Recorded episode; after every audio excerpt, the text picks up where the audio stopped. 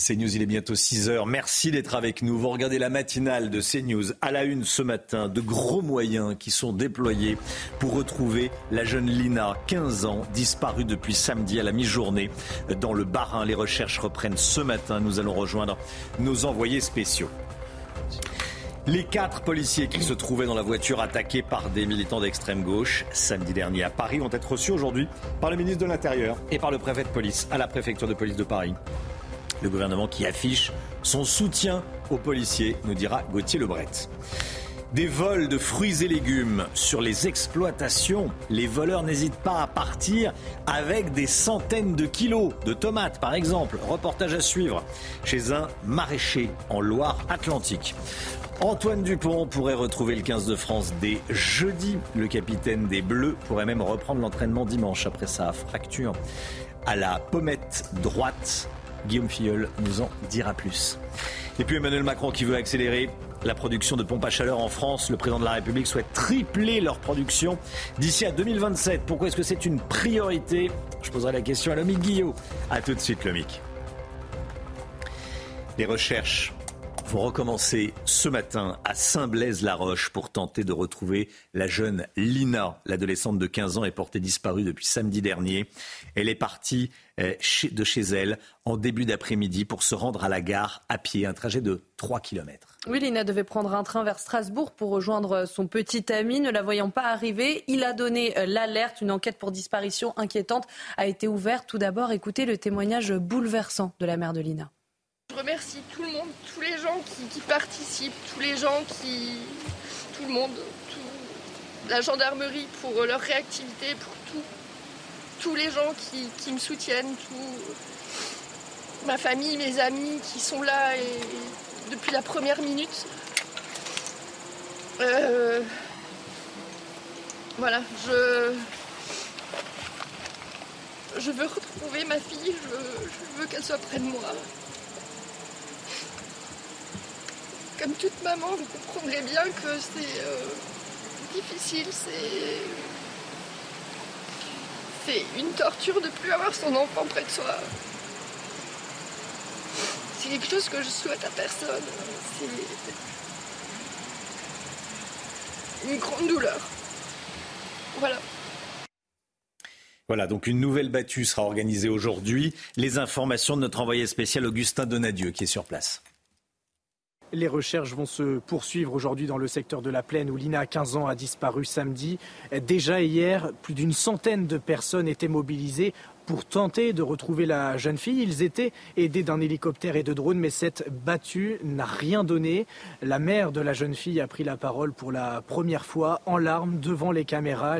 Elle a, tenu à remercier publiquement tous les proches de la famille pour euh, le soutien des proches qui gardent espoir et qui continuent de se mobiliser. C'est le cas par exemple euh, du petit ami de Lina ou de sa meilleure amie avec qui nous avons échangé. Ils tentent de mobiliser partout autour d'eux, notamment sur les réseaux sociaux. Ils nous ont confié qu'ils allaient être présents euh, ce matin pour cette deuxième battue, pour tenter de retrouver la trace euh, de Lina. Une enquête pour disparition inquiétante a été ouverte. Elle a été confiée à la section de recherche de Strasbourg. Voilà, et on va évidemment euh, suivre cette, euh, cette actualité euh, tout, au long de la, tout au long de la matinale et tout au long de la, de la, de la journée. On sera notamment en direct à 7h10 avec Georges Fenech, ancien magistrat. On verra comment on mène une, une telle enquête et de telles recherches donc, pour retrouver cette, cette jeune adolescente. Un mineur et un majeur soupçonnés d'être impliqués dans l'attaque d'une voiture de police samedi dernier à Paris vont être présentés à la justice. Le mineur sera jugé par un juge des enfants pour violence et dégradations aggravées.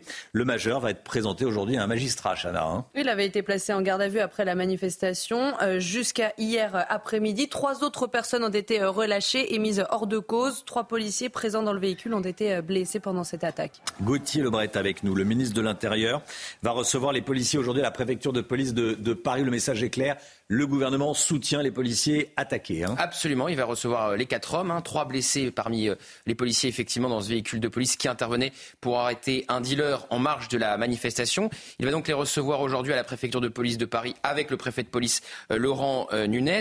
Manière effectivement, Romain, de réaffirmer son soutien eh bien, à ces troupes très demandées ces derniers jours avec deux visites importantes, celle du roi d'Angleterre, celle du pape et évidemment aussi la Coupe du monde de rugby et cette manifestation donc euh, anti-police. Surtout que les Français soutiennent les policiers quand ils font usage de leurs armes, quand ils sont attaqués. On a fait un sondage la semaine dernière pour CNews et 84% des Français soutiennent euh, les forces de l'ordre. Ça tranche évidemment avec euh, les propos outranciers de Sandrine Rousseau chez les Verts, du Bernalicis à la France Insoumise, qui se demandent ce que faisait cette voiture de police à ce moment-là, à cet endroit-là, comme si c'était de la faute des policiers ou de ceux qui les commandent. On rappelle que donc la police intervenait pour une affaire de drogue. Alors Gérald Darmanin a également saisi procureur de la République pour des slogans entendus dans cette manifestation. J'en cite deux. Un bal une balle, un flic. Donc voilà, slogan très explicite. Des comparaisons euh, aussi avec euh, des euh, nazis.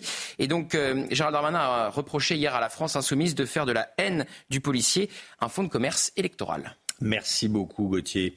Euh, demain, le gouvernement va présenter un plan interministériel contre le harcèlement scolaire et le rectorat de Versailles est au cœur de la polémique. Hein. Oui, en déplacement sur place hier, Gabriel Attal a annoncé que sur les 120 courriers de réprobation envoyés l'année dernière, 55 posent question.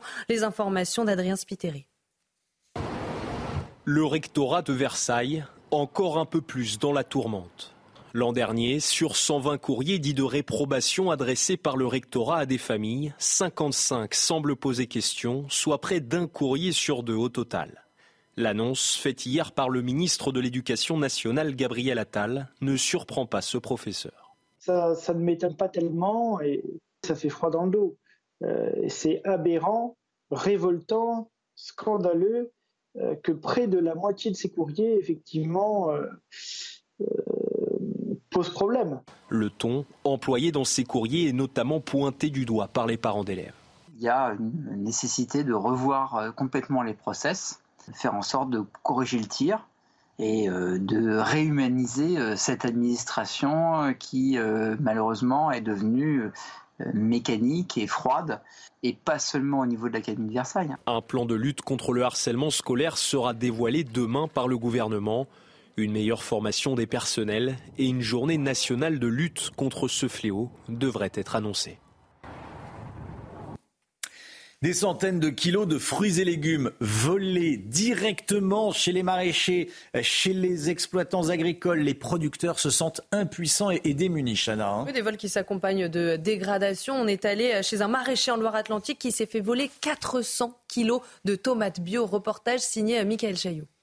Un grillage découpé à la pince, un trou béant dans la bâche de la serre. Dans la nuit de dimanche à lundi, ce sont 400 kilos de tomates à maturité qui se sont envolés de l'exploitation de ce maraîcher bio installé dans un quartier nantais.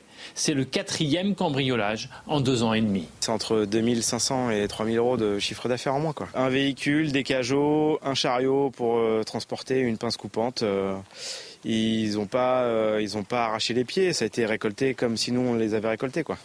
Donc il y a une filière, il y a, une revente derrière, ça Bah en tout cas oui, c'est organisé quoi. 25 km au sud de Nantes, ce verger bio de 17 hectares est entouré de fils barbelés sur trois niveaux, mais rien n'y fait. On voit le barbelé, il a, il a carrément été sectionné. Euh, pour pouvoir euh, créer un passage avec un accès direct à la route et pouvoir rentrer dans la, dans la parcelle pour pouvoir ramasser les fruits. Il y a les visites parfois en plein jour pour une consommation personnelle et puis les vols sur commande, le record, une tonne de fruits en pleine nuit. On a des vols organisés où là ils viennent à 3, 4, 5 et là ça va très très très vite. Ils viennent avec des grands sacs, avec des caisses, ils prennent pas soin des fruits. Ils ont tendance plutôt à les jeter et puis à ramasser très vite. Ils arrivent et ils sont partis 20 minutes après. Ces exploitants agricoles se sentent d'autant plus vulnérables qu'ils sont installés à proximité d'un axe fréquenté ou aux abords d'une grande ville. Voilà, les vols de fruits et légumes. On, en parle régulièrement, mais parce que ça, continue. Euh, et on va continuer à, en parler et, à être aux côtés des, euh, victimes, donc des. Euh, ChatGPT, vous savez, l'intelligence artificielle, sera bientôt donné de la parole et de la vision. C'est ce qu'a annoncé hier l'entreprise à l'origine de, de ChatGPT, OpenAI. Parmi les nouvelles fonctionnalités, les parents, par exemple, n'auront plus besoin de s'occuper des devoirs. Oui. Ça, ça va en intéresser plus d'un, à mon avis. Mais ils pourront aussi ne plus lire une histoire aux enfants avant de dormir. ChatGPT. euh, Ça, je sais s'en pas si c'est une bonne nouvelle. Et autre fonctionnalité, vous pourrez montrer à ChatGPT ce que vous avez dans votre frigo et il Hmm. vous proposera une recette. Bon, par contre, il faut quand même cuisiner. hein. On n'en est pas encore à ChatGPT qui cuisine. Moi, je vous dis, après, il y a des robots qui font la cuisine, donc en fait, on fait plus rien. On réfléchit plus, Voilà. on lit plus d'histoire. Même petits. pour les devoirs, c'est pas une bonne nouvelle parce que vous réfléchissez plus. Bah oui, c'est ça. C'est En fait, euh, et, puis, no- et puis notre mémoire est déjà partie euh, chez euh, Google ou, ou je sais pas qui. Euh, c'est vrai. arrêtez de se, de se cultiver, de penser. euh, On réfléchit plus. On, enfin, certains. Nous, on, On essaye n'écrit plus. On est On écrit Seulement plus. entre 6h et 9h. Après, on s'arrête. Non, toute la journée sur CNews quand même. Mais, Oui, c'était du Non, non, mais c'est vrai que c'est, on est entre euh, le fait de se réjouir, on hésite. si- on ne sait pas s'il faut se réjouir ou s'inquiéter. Tiens, le mic. Vous qui êtes euh, père de famille. Oui, bah, je, je me dis si c'est pour euh, faire tout faire faire à un ordinateur, euh, autant euh, avoir un ordinateur au lieu d'avoir un enfant. Quoi. Oui, c'est vrai. Tiens, bonne réponse. Voilà, ça on les résume la. laisse entre eux et euh, C'est est déjà un peu le cas. Allez, 6h10, le sport avec Guillaume Filleul. Des nouvelles d'Antoine Dupont, tiens. Retrouvez votre programme de choix avec Autosphère, premier distributeur automobile en France. Bon, quelles sont les nouvelles d'Antoine Dupont, Guillaume?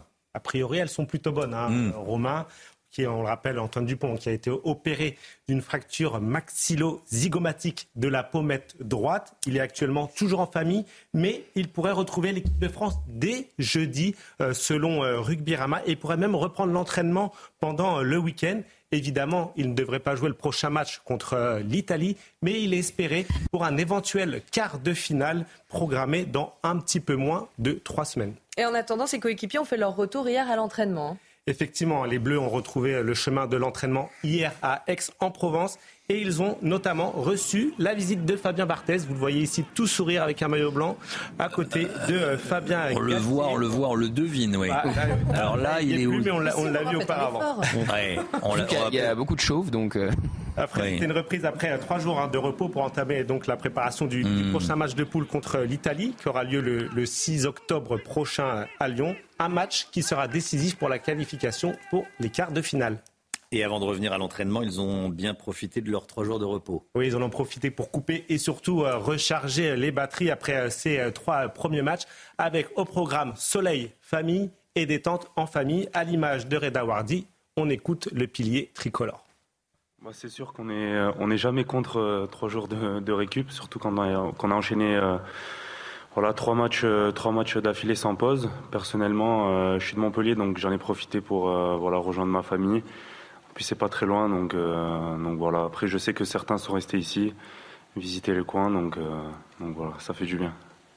Ah, ils ont soufflé un petit peu. Un petit peu. Et Renaud Muselier aussi a soufflé, ou plutôt dansé. Regardez cette, cette petite image du président de la région Provence-Alpes-Côte d'Azur se déhancher sur le tube Freed From Desire. C'est au sujet- c'est, c'est autour du, du rugby amateur, hein, Ouais, c'est ça. le hein mondial de rugby amateur qui se tient euh, actuellement euh, aussi. En forme, le président de la région PACA. hein. Merci beaucoup, Guillaume. Vous avez profité de votre programme de choix avec Autosphère, premier distributeur automobile en France. Restez bien avec nous aujourd'hui. C'est le deuxième jour du procès de Mohamed Lamine Abérouz dans l'affaire de euh, l'attentat terroriste islamiste de Magnanville. Les dernières informations avec Célia Barotte qui suit ce procès pour, euh, pour CNews. Restez bien avec nous. L'équipe est là, comme tous les matins. Chanel Housteau, Gauthier Lebret, Alexandra Blanc, Guillaume Filleul, Lomic Guillot pour tout savoir de l'actualité. Tout ça dans la bonne humeur. On essaye. Hein Donc, euh, vous aider à bien démarrer la journée. À tout de suite. C'est News, 6h16. Dans un instant, euh, on va parler du deuxième jour du procès de Mohamed Lamine Abérouz, euh, complice présumé de l'assassin islamiste qui a tué le couple de policiers à, à Magnanville. Tout d'abord, le point info, Chana Lousteau. Les recherches se poursuivent ce matin à Saint-Blaise-la-Roche pour tenter de retrouver Lina. L'adolescente de 15 ans est portée disparue depuis samedi dernier. Elle est partie de chez elle en début d'après-midi pour se rendre à la gare à pied, un trajet de 3 km. Lina devait prendre un train vers Strasbourg pour rejoindre son petit ami. Ne la voyant pas arriver, il a donné l'alerte. Une enquête pour disparition inquiétante a été ouverte. Le gouvernement réunit les distributeurs de carburant à Matignon aujourd'hui. Elisabeth Borne va tenter de les convaincre de vendre à prix coûtant pour alléger la facture des Français. Selon la Première ministre, chacun doit prendre sa part. Il sera question entre autres de faire la transparence sur les marges des distributeurs. Et puis cette nouvelle agression à Nice dans la nuit de samedi à dimanche. Une femme a été violemment agressée par un individu qui voulait lui voler son sac. Un policier en civil lui est venu en aide et a mis fin à son calvaire. Selon les déclarations de l'agresseur, il aurait 20 ans et serait de nationalité algérienne. Il a été mis en examen et écroué et devrait être déféré en comparution immédiate aujourd'hui. Voilà, beaucoup de réactions après cette agression à, à, Nice. Et on, y reviendra en détail dès le début du journal de, 6h30 euh, avec Marine Sabourin qui sera avec nous. C'est donc le deuxième jour aujourd'hui du euh, procès de Mohamed Lamine Abérouz dans l'affaire de l'attentat terroriste islamiste de Magnanville. Le couple de policiers assassinés chez lui. Euh, Jean-Baptiste Salvin et Jessica Schneider. Le franco-marocain qui est accusé est soupçonné d'avoir été le complice du, djihadiste qui a assassiné les deux policiers chez eux en 2016, Chana. Hein. Et hier, l'accusé a une nouvelle fois clamé euh, son innocence à la barre. Il a euh, condamné et s'est catégoriquement dédouané de cet acte monstrueux. Les informations de Noémie Schulz qui suit ce procès pour CNews. Lors de cette première journée de procès, Mohamed Lamine Abérouz a souhaité adresser toute sa compassion à la famille des victimes. Il a réitéré son innocence dans cet attentat et se dédouane de l'acte commis par son ami euh, de l'époque, Larossi Abala. Plusieurs experts se sont succédés à la barre et ont présenté l'accusé comme un homme qui a grandi au sein d'une famille où la religion a une place très importante. Par exemple, dans le passé, Mohamed Lamine Abérouz a effectué un séjour en Mauritanie pour approfondir et perfectionner son apprentissage de la langue arabe. Autre prise de parole également euh, très attendu lors de cette première journée de procès. le témoignage de Sarah Hervoué euh, depuis sa cellule. Elle était euh, l'une des promises de la Rossi à Bala, puis de Mohamed Lamina Bérouz. Elle a été condamnée pour avoir tenté de tuer un policier à l'aide d'un couteau en 2016. Prochaine échéance très attendue dans ce procès, l'interrogatoire de personnalité de Mohamed Lamina Bérouz, prévu ce mardi.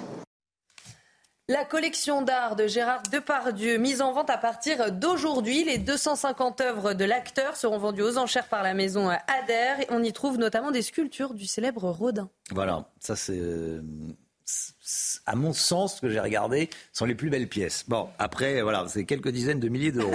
Euh, la vente pourrait rapporter entre 2 et 3 millions d'euros aux collectionneurs. Nos équipes ont pu voir cette collection en avant-première.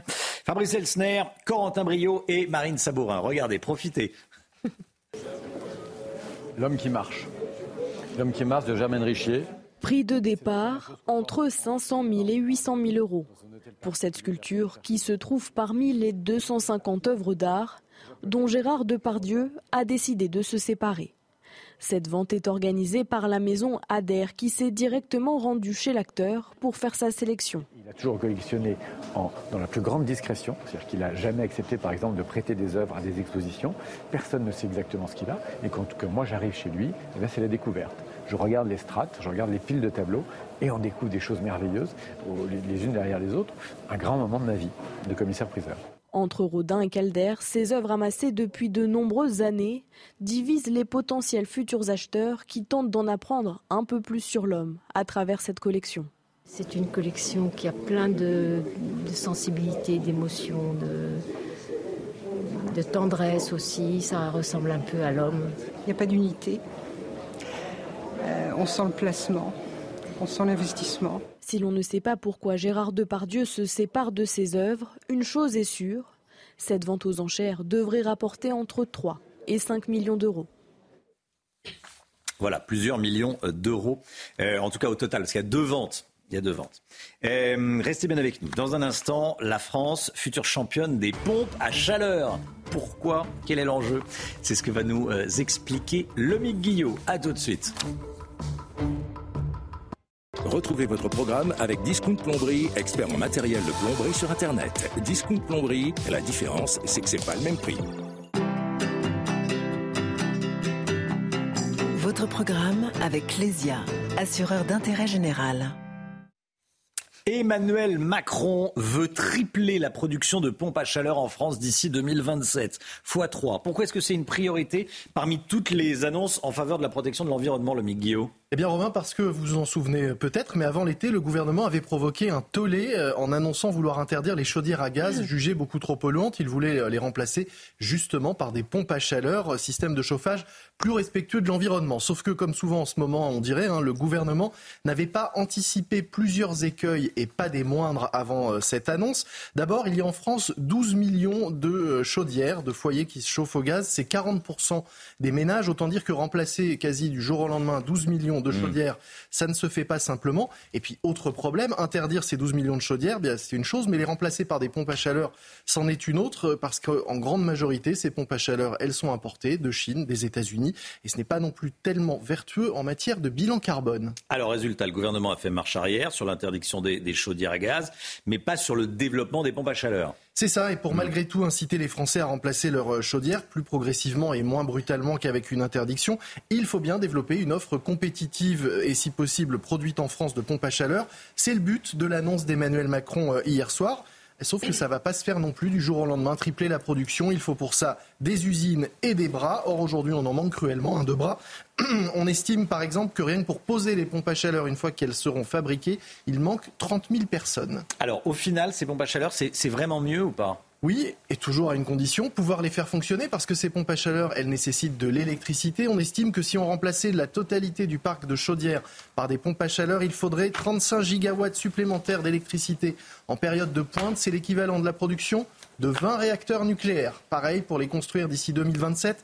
Bon courage. Ah Et puis enfin, si dans un pavillon neuf, ce type d'installation est possible, dans les villes, c'est quasiment impossible d'en installer dans des logements collectifs des pompes à chaleur. La preuve d'ailleurs de la difficulté de se passer des chaudières. Récemment, le palais de l'Élysée a dû remplacer sa chaudière par une nouvelle chaudière à gaz. Oui, pas si simple de s'en passer. C'était votre programme avec Clésia assureur d'intérêt général. C'était votre programme avec Discount Plomberie, fournisseur des professionnels de la plomberie et du chauffage sur Internet. Discount Plomberie, la différence, c'est que c'est pas le même prix. L'Elysée avec une chaudière à gaz. C'est ce que je dis. Oui, faites ce que je dis, ce que je fais. Bon, après, bon, effectivement, la, la, pompe à chaleur, c'est plus, euh, c'est plus vertueux. Bon, euh, la météo, tout de suite, Alexandra Blanc. C'est l'heure de vous plonger dans la météo avec Mondial Piscine. Mondial Piscine, la passion de réaliser vos rêves. Tiens, à propos de chaleur, Alexandra, euh, journée quasi estivale aujourd'hui. Hein oui, regardez, 30 degrés attendus à Toulouse avec en prime du soleil aujourd'hui, 29 degrés à Limoges, 28 degrés à Rodez ou encore au Puy-en-Velay. Température en moyenne 6 à 7 degrés au-dessus des normales de saison. Au-delà de 25 degrés, on parle bel et bien d'un pic de chaleur. Donc les températures s'annoncent tout simplement estivales et a priori donc on connaît un mois de septembre particulièrement chaud avec de nombreux records euh, battus. a priori, le début octobre sera également euh, très chaud. Donc c'est vraiment des records hein, que nous battons une nouvelle fois. On n'a jamais eu aussi chaud à cette période de l'année. Mois de septembre particulièrement chaud et fin de septembre particulièrement chaude également avec donc ces températures qui vont de nouveau s'envoler aujourd'hui. Côté ciel, un temps calme, sec et ensoleillé. On a seulement quelques petits nuages ce matin euh, sur les régions de l'ouest. Un temps légèrement plus laiteux des côtes de la Manche ou encore sur les régions du Nord. Partout ailleurs, du beau temps. Attention, quelques entrées maritimes bien présentes autour du golfe du Lion avec le retour du vent d'automne. Et puis dans l'après-midi, regardez, de bonnes conditions, du soleil au nord comme au sud. Un ciel un petit peu plus nuageux, vous le voyez, entre les Pyrénées et le nord ou encore en allant vers la Bretagne. Partout ailleurs, du grand beau temps, toujours du soleil. Côté température, c'est un contraste France coupé en deux avec sur les régions de l'ouest de la grande douceur, 13 à 14 degrés en moyenne en Bretagne ou encore 15 degrés à Toulouse contre seulement 5 degrés à Nancy. Et dans l'après-midi, les températures s'envolent. Je vous le disais, on est en moyenne 6 à 7 degrés au-dessus des normales de saison. Température digne d'un mois de juillet avec 25 degrés à Paris, 27 degrés en moyenne à Toulouse, 27 également à Lyon ou encore à Grenoble. Et vous aurez localement jusqu'à 30 degrés à Toulouse. La chaleur qui va se maintenir au moins jusqu'à dimanche avec ces températures qui vont rester particulièrement élevées et le temps restera calme également. C'était la météo avec Mondial Piscine. Mondial Piscine, la passion de réaliser vos rêves. CNews, il est bientôt 6h30. Merci d'être avec nous. Vous regardez la matinale de CNews et l'équipe est là. À la une ce matin, une agression particulièrement choquante dont euh, je voulais vous parler.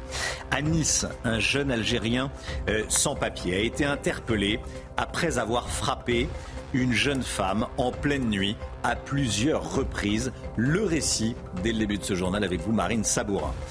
Vous avez vu apparaître le visage de la petite Lina. Les recherches vont reprendre ce matin pour la retrouver. Elle a 15 ans, elle a disparu dans le Bas-Rhin, elle a disparu samedi sur une route boisée entre son domicile et la gare. La moitié des courriers de réprobation envoyés aux familles par le rectorat de Versailles posent problème. Les courriers de la honte. On va y revenir avec Gauthier Lebret à 6h50, édito politique. Après le fiasco de la vente à perte pour l'essence, est-ce qu'on se dirige vers le fiasco de la vente à prix coûtant? Elisabeth Borne reçoit les professionnels du carburant cet après-midi. On va voir dans le journal ce qu'on peut en attendre. D'après une étude réalisée par un célèbre avertisseur de radar, les vols de voitures ont explosé cet été en France. On va voir comment ça s'explique. Cette nouvelle agression à Nice, dans la nuit de samedi à dimanche, une femme a été violemment agressée par un individu avant qu'un policier en civil ne lui vienne en aide. Les faits se sont produits dans, une, dans la vieille ville, hein, rue de l'Abbaye, aux alentours d'une heure du matin. Marine Sabourin avec nous. Qu'est-ce qui s'est passé et qu'est-ce qu'on sait de l'agresseur? Eh bien, une jeune femme marche dans une petite ruelle euh, à Nice quand un individu euh, s'approche d'elle. Il va la frapper à plusieurs reprises avec pour objectif de lui dérober euh, sa sacoche. Un policier en civil, vous l'avez dit, tente de l'arrêter, mais celui-ci la menace avec un tire-bouchon avant de disparaître. C'est ce qu'expliquent nos confrères du Figaro. Il sera finalement interpellé un petit peu plus tard par un équipage de police nationale et placé en garde à vue. Alors, lors de son audition, il a nié les faits. Ce que l'on sait de cet individu, c'est qu'il serait âgé, selon ses dires, de 20 ans. Il est de nationalité algérienne. Les policiers ont fait euh, des recherches sur lui. Ils ont découvert que cet homme était entré illégalement sur le territoire national. Et selon les syndicats de police sur place, les Alpes-Maritimes sont confrontées à une hausse des agressions de la part des étrangers sans papier. Écoutez. Il n'y a pas de règles, il n'y a pas de loi, on va à l'essentiel, on agresse, on prend un sac et puis on vit au jour le jour. Euh, pour, en tout cas pour ce, ce genre d'auteur. C'est un phénomène qui s'amplifie, donc il va falloir vraiment, vraiment travailler, alors déjà sur, sur les contrôles euh, migratoires, mais euh, sur d'autres, sanctions qui doivent être prononcées très sévèrement à l'endroit des ressortissants français, mais à l'endroit aussi des, des migrants sans papier. L'agresseur a été mis en examen et écroué. Il devrait être déféré aujourd'hui en comparution immédiate devant le tribunal correctionnel de Nice. Marine Sabourin. Merci beaucoup Marine. Les recherches vont reprendre ce matin à Saint-Blaise-la-Roche dans le Bas-Rhin pour tenter de retrouver la petite Lina, la jeune Lina, 15 ans. Oui, elle est partie euh, de chez elle en début d'après-midi euh, samedi dernier pour se rendre à la gare à pied, un trajet euh, de 3 km. Lina devait prendre un train vers Strasbourg pour rejoindre son petit ami. Ne la voyant pas arriver, il a donné l'alerte. Une enquête pour disparition inquiétante a été ouverte. Toutes les informations de Corentin Brio. Un trajet de 3 km qui pose question. Une battue était organisée hier pour tenter de retrouver la jeune Lina, disparue depuis samedi dernier. Alors qu'elle devait rejoindre son petit ami à Strasbourg, après vérification, elle ne serait pas montée dans le train. Plusieurs ratissages ont été organisés sur les lieux potentiels de la disparition, notamment par la gendarmerie, et assistés d'un hélicoptère équipé de caméras thermiques. La maman, présente sur les lieux, s'est également exprimée. Je veux retrouver ma fille, je veux, qu'elle soit près de moi. Comme toute maman, vous comprendrez bien que c'est euh, difficile, c'est. C'est une torture de plus avoir son enfant près de soi. C'est quelque chose que je souhaite à personne. Le trajet que devait effectuer Lina se trouve près d'une forêt. Un terrain compliqué, mais qui ne paraît pas dangereux pour les habitants, habitués des lieux les jeunes filles, euh, ils ont l'habitude de descendre, prendre le, train toute seule, euh, sur, à pied, en vélo. Oui, c'est des choses qui se font régulièrement chez nous. bah, moi, j'ai toujours fait mes trajets à pied. Il m'est jamais rien arrivé depuis que j'ai 13 ans. L'enquête a été confiée à la section de recherche de Strasbourg, co-saisie avec le groupement de gendarmerie du Bas-Rhin. Une nouvelle battue est prévue aujourd'hui. Voilà la douleur de, de la mère euh, est, bouleversante. Et on sera euh, notamment à 7h10 avec Georges Fenech, ancien magistrat, et qui nous dira comment est-ce qu'on déclenche, comment est-ce qu'on une enquête pareille. Euh, qu'est-ce qui fait dire qu'une disparition est, est inquiétante? On va tenter de, comprendre euh, comment euh, se mènent de telles enquêtes. Georges Fenech, 7h10, et puis avec nos, envoyés spéciaux, bien sûr. Elisabeth Borne reçoit les distributeurs de carburant aujourd'hui à Matignon. Objectif, trouver un compromis pour faire baisser les prix sans que ça coûte un centime à l'État avec la vente à prix coûtant. Alors, la vente à perte, ça a du plan dans l'aile. Est-ce que la vente à prix coûtant n'est pas euh, en train de connaître le même sort, Gauthier Lebret? Alors la vente à perte, c'est un flop euh, total, hmm. c'est enterré. Ça reste une menace brandie par Emmanuel Macron, comme s'il voulait la rendre obligatoire à travers une loi, ce qui est évidemment impossible. Et oui, effectivement, la vente à, à prix coûtant, ça a du plomb dans la... Déjà, il y a il y a deux problèmes en fait. Euh, si la vente à prix coûtant se fait, les Français ne vont gagner que 2-3 centimes par litre, euh, par litre d'essence, 1 euro euh, le plein si vous voulez. Donc évidemment, ça paraît très très peu. C'est comme ce, chèque de 100 euros promis par Emmanuel Macron pour les gros rouleurs les, plus modestes. Un chèque de 100 euros par an, c'est même chose, ça, vous paye un plein. Donc évidemment, il y a une grande déconnexion qui apparaît au niveau du sommet de l'État. Et alors pour les indépendants, en plus, la vente à prix coûtant, c'est comme une vente à perte puisque ça prévoit quoi? Ça prévoit le prix du carburant ça prévoit le transport, mais ça n'inclut pas le salaire du pompiste et du caissier. Donc euh, le, pompiste indépendant, eh bien, il aura l'impression, lui aussi, de vendre à perte. Mais bon, tout va bien, puisqu'Emmanuel Macron, je vous le rappelle, aime la bagnole. C'est ce qu'il a dit dimanche soir au journal de 20h de TF1 et de France 2. Voilà, il l'a même répété. Il a dit la bagnole, bagnole. Oui, oui. Le président qui a fait sortir les gilets jaunes, on se rappelle, et c'était à cause du prix des carburants, déjà les vols de voitures ont explosé cet été. Merci Gauthier. On parle d'une enquête réalisée par Coyote, vous savez, l'avertisseur de, radar, l'entreprise Coyote. Parmi ces vols, 80% se font via le piratage des clés grâce à des systèmes électroniques. Le détail avec Aminat Adem. Selon une étude de l'entreprise Coyote, les vols de voitures ont bondi de 50% cet été. Un chiffre qui n'a cessé d'augmenter ces derniers mois jusqu'à atteindre un pic de 100% en août. Selon le directeur marketing de produits Coyote, le risque de vol de voitures a particulièrement augmenté dans trois régions par rapport à l'été 2022. En Auvergne-Rhône-Alpes avec plus 73%, plus de 44% en PACA et 30% en Île-de-France. Pour lutter contre ce fléau, certains redoublent de vigilance. Je fais attention où je la gare, hein. je ne la mets pas dans des endroits un, peu, isolés. Par voiture, je m'en sers que pour aller faire les courses, pour ne rien vous cacher. Donc maintenant, je me sers du métro. Je fais attention, euh, je préconise les parkings, les parkings souterrains. D'après l'étude de Coyote, les voleurs ciblent en premier lieu les SUV, qui représentent 65% des véhicules dérobés. Autre cible, les véhicules hybrides. Le risque de vol les concernant a été multiplié par 3 en un an du jamais vu pour l'Observatoire des vols Coyote. Voilà, faut faire attention. Il y a chacun son petit truc. Euh, vous, vous faites attention, vous la garez, Marine? Je fais attention. Je mets toujours ma canne, euh, la barre pour euh, bloquer le volant. Pour Sur le volant, oui. Ça dissuade un petit peu. Ça n'empêche pas, mais ça dissuade. Ça dissuade un peu. Effectivement, ça sera plus compliqué de, la, de, voler votre voiture. Bon, chacun a son petit truc. Lomique, vous faites quelque chose, vous? Non. non. Je... Vous priez. de brûler un cierge. Chana. non, pas de technique Ouais, pas de technique. Oui, il faut, Je dois peut-être m'y mettre du coup. Il faut croiser les doigts. Bah oui, il faut faire attention. Allez, la Fashion Week à Paris. Hier soir avait lieu le défilé Pierre Cardin. Oui, la marque française a révélé sa nouvelle collection au siège du Parti communiste français. Alors le thème de la collection était euh, la protection de la planète. Donc la couleur principale, c'était le bleu, couleur euh, océan. C'était le deuxième défilé de Pierre Cardin à Paris depuis la mort de son fondateur en 2020. Je rappelle que la Fashion Week a commencé hier à Paris et durera jusqu'à mardi prochain. Voilà, c'est son neveu qui gère la, qui gère la marque. Voilà, là, c'est le défilé homme. Bon, c'est... c'est marrant que la couleur qui prime soit le bleu et pas le rouge au siège du Parti communiste. Oui, c'est vrai. très très bon après, oui, oui, c'est... mais c'est oui, c'est Oscar. c'est un lieu très cinégénique. Il y a eu beaucoup de tournages. Et plusieurs, voilà, un dôme très particulier. Oui, effectivement, effectivement. Bon, allez, le sport tout de suite, euh, avec euh, notamment les, les chants injurieux. On en parle ce matin. C'était lors du match PSG-OM. Retrouvez votre programme de choix avec Autosphère, premier distributeur automobile en France. Plusieurs joueurs parisiens pourraient être suspendus, Guillaume Filleul Oui, au moins quatre joueurs hein, mm. risquent une suspension pour avoir insulté les Marseillais lors euh, des célébrations à l'issue de la victoire du PSG face à l'OM dimanche soir. Il s'agit euh, d'Ousmane Mbele, Randall Colomwani, Ashraf Hakimi et euh, Levin Kurzawa.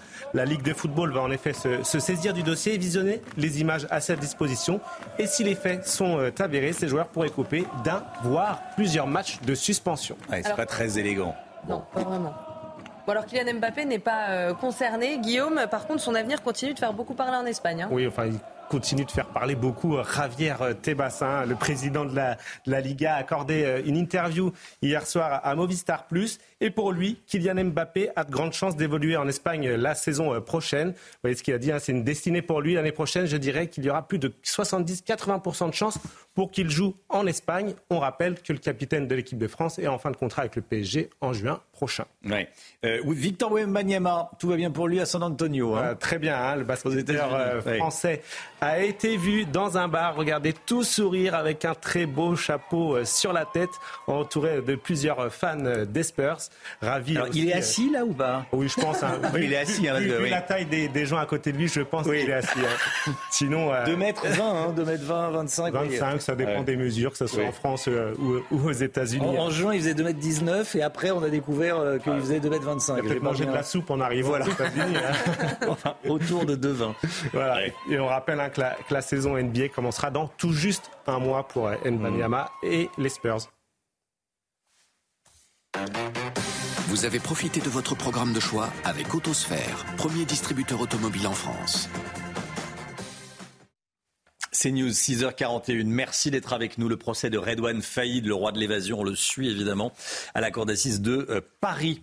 On va euh, y revenir avec euh, Noémie Schulz dans un instant. Restez bien avec nous. L'équipe est là, comme tous les matins. Chana Lousteau, Gauthier Lebret, Marine Sabourin, Guillaume Filleul pour le, pour le sport, Lomi Guillot pour l'économie, Alexandra Blanc pour la météo, bien sûr. Restez bien avec nous. À tout de suite. Bon réveil. CNews, il est 7h moins le quart. Merci d'être avec nous, d'avoir choisi CNews pour démarrer votre journée. Dans un instant, le procès de Redouane Faïd qu'on suit évidemment. Mais tout d'abord, le, point sur l'actualité avec vous, Chana Lousteau. Un mineur et un majeur soupçonnés d'être impliqués dans l'attaque d'une voiture de police samedi dernier à Paris vont être présentés à la justice. Le mineur sera jugé par un juge pour enfants pour violence et dégradation aggravée. Le majeur va être présenté aujourd'hui à un magistrat. Il avait été placé en garde à vue après la manifestation. Trois autres personnes ont été relâchées et mis hors de cause. La colère des maires de France, ils n'ont pas du tout apprécié les propos d'Emmanuel Macron au sujet de la hausse de la taxe foncière. Dimanche soir, le président de la République a critiqué les équipes municipales qui ont décidé d'augmenter leur impôt local malgré l'inflation. Or, selon l'AMF, cela concerne uniquement 15% des communes, à savoir que cette année, une augmentation nationale de 7,1% a été entérinée dans le projet de loi de finances 2023 du gouvernement. Et puis l'Ukraine a reçu les premiers chars américains Abrams. Volodymyr Zelensky s'est félicité hier soir de cette bonne nouvelle. La livraison annoncée la semaine dernière par Joe Biden a plusieurs mois d'avance sur le calendrier initial. Les États-Unis avaient promis au total 31 chars Abrams capables de percer les blindages. Le nombre de véhicules livrés n'a pas encore été précisé par le président ukrainien. Le procès de Redouane Faïd devant la cour d'assises de Paris. Redouane Faïd qui est jugé pour son évasion de la prison de, Réau à bord d'un hélicoptère. C'était en 2018. Redouane Faïd qui était incarcéré euh, après avoir organisé un, braquage qui a conduit à la mort de la policière, on s'en souvient, Aurélie Fouquet. Onze autres personnes accusées d'avoir aidé comparaissent à ses côtés. Hier, pour la première fois, Redouane Faïd a raconté son, son évasion. C'est Noémie Schulz qui suit ce procès pour CNews. C'est la première fois qu'il raconte son évasion depuis son arrestation il y a cinq ans. Alors Redouane Faïd veut commencer par le début, ce qui l'a amené à transgresser la loi encore une fois. Et cela tient en un mot, l'isolement, où il était placé à Fresnes d'abord, puis à Réau. D'une voix claire, assurée, il décrit des conditions de détention extrêmes. C'est un gouffre. Quand vous arrivez, il y a des cafards, des rats qui entrent par la fenêtre. L'hiver, il gèle. Vous vous dites, je vais crever ici. L'évasion, c'est une solution mauvaise, mais qui fait rentrer un espoir. Elle t'empêche de te suicider, de devenir fou. Sans perdre de vue la peine encourue pour cette action spectaculaire, Redouane Faïd l'assure, il a choisi le scénario le plus complexe. L'idée, c'était de partir sans faire de dégâts, sans toucher à un surveillant. Intarissable quand il explique comment il s'est inspiré des évasions réussies comme celle de Mérine, mais aussi de celles qui ont échoué pour éviter les pièges. J'apporte ma touche personnelle, dit-il encore d'un ton léger, car les prisons ont changé. Un récit qui s'écoute comme une histoire, mais dans lequel il y a de nombreuses lacunes. Redouane Faïd tait certaines informations comme les détails trop précis, les noms de ses complices, des amis qui l'ont aidé au péril de leur vie. Son interrogatoire se poursuit ce mardi. Il sera longuement interrogé sur ces nombreuses ellipses. 6h48. Merci d'être avec nous. Merci d'avoir choisi CNews. Euh, dès le début du journal de, 7h, vous entendrez euh, la détresse, l'immense colère et l'immense tristesse surtout d'une mère de famille, la mère de la petite Lina. 15 ans. Sa fille a disparu depuis, euh, depuis samedi. L'incommensurable tristesse euh, de, de cette femme. Vous allez l'entendre à, à 7 heures. Et puis on sera ensuite avec, euh, avec euh, Georges Fenech, ancien magistrat. Il va nous expliquer comment on mène une telle enquête pour retrouver cette petite fille, cette, cette jeune femme de, de 15 ans, cette adolescente de 15 ans qui a disparu entre son domicile et la gare dans le, dans le Barin. soyez là à 7 heures si vous le pouvez. 6h50 dans quelques instants, juste après la pause pub, le rectorat de Versailles, dans la tourmente, les courriers de la honte, la suite, avec Gauthier Lebret. Restez bien avec nous, à tout de suite. C'est News, 6h52. Le rectorat de Versailles encore dans la tourmente. Donc, des dizaines de courriers de menaces auraient été envoyés aux parents d'élèves. Gabriel Attal était sur place hier, le ministre de l'Éducation. Gauthier Lebret, il a révélé des chiffres effarants. Hein. On est donc face en fait à un problème systémique au rectorat de Versailles et peut-être d'ailleurs dans d'autres rectorats du pays. En fait, quand il y a des parents qui euh, sont jugés par le rectorat et eh bien qui s'en prendraient aux, professeurs, on leur envoie ce qu'on appelle un courrier de réprobation, donc quand il y a des menaces contre les professeurs. C'est donc un courrier type. Et on voit bien qu'il y a eu des débordements, et certains de ces courriers ont, été envoyés à des parents eh dont l'enfant subissait un harcèlement, y compris donc les parents de Nicolas. Et effectivement, Gabriel Attal a révélé des chiffres. Sur l'année euh, scolaire, entre septembre 2022 et 2023, 55 courriers posent problème sur 120, sur ces fameux courriers de réprobation, euh, courriers donc des courriers type. 55 sur 120, c'est donc près de la moitié. C'est colossal. Et pour le moment, personne n'a été sanctionné à Versailles. Le directeur des ressources humaines est toujours en place. On attend la fin de l'enquête administrative, ça doit être la semaine prochaine. Il y aura sûrement des sanctions, mais il faut, dire, il faut le dire, jusqu'ici, en République, il y a rarement des responsables et l'ancienne rectrice a tenté de se défendre euh, dans une prise de parole, il faut le dire, assez maladroite. C'était franchement très étonnant comme euh, prise de défense, effectivement, comme ligne de défense. Mm. Elle dit qu'elle était euh, au courant, qu'elle n'était pas au courant, qu'elle était en vacances au moment où le courrier a été envoyé aux, parents du, jeune Nicolas qui s'est donc donné la mort euh, en début d'année scolaire. J'étais en congé ainsi que mon adjoint,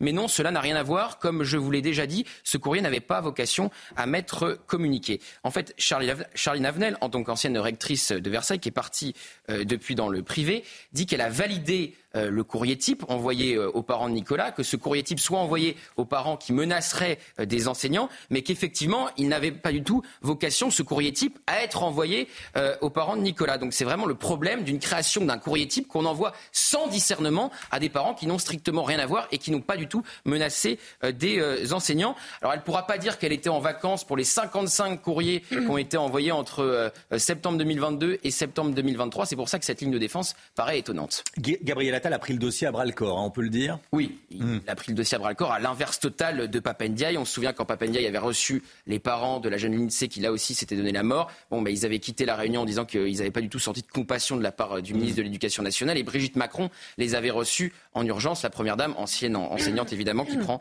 euh, ce sujet euh, très au sérieux. Alors, le harceleur sorti de l'école, ça c'est une mesure de Gabriel Attal dès qu'il a pris ses fonctions. Désormais, un harceleur peut être tout de suite évacué de l'établissement scolaire dans lequel il est au profit évidemment du harcelé qu'on veut euh, protéger. Et demain, il dévoilera son plan, Gabriel Attal, et des mesures pour lutter contre le harcèlement. Alors on en connaît déjà les grandes lignes. Ça va de la confiscation du téléphone portable euh, du harceleur euh, auteur de cyberharcèlement grave, la mise en place d'un questionnaire pour tous les élèves afin de repérer les signaux faibles de harcèlement et la création enfin de, de brigades dédiées sur le sujet dans les rectorats.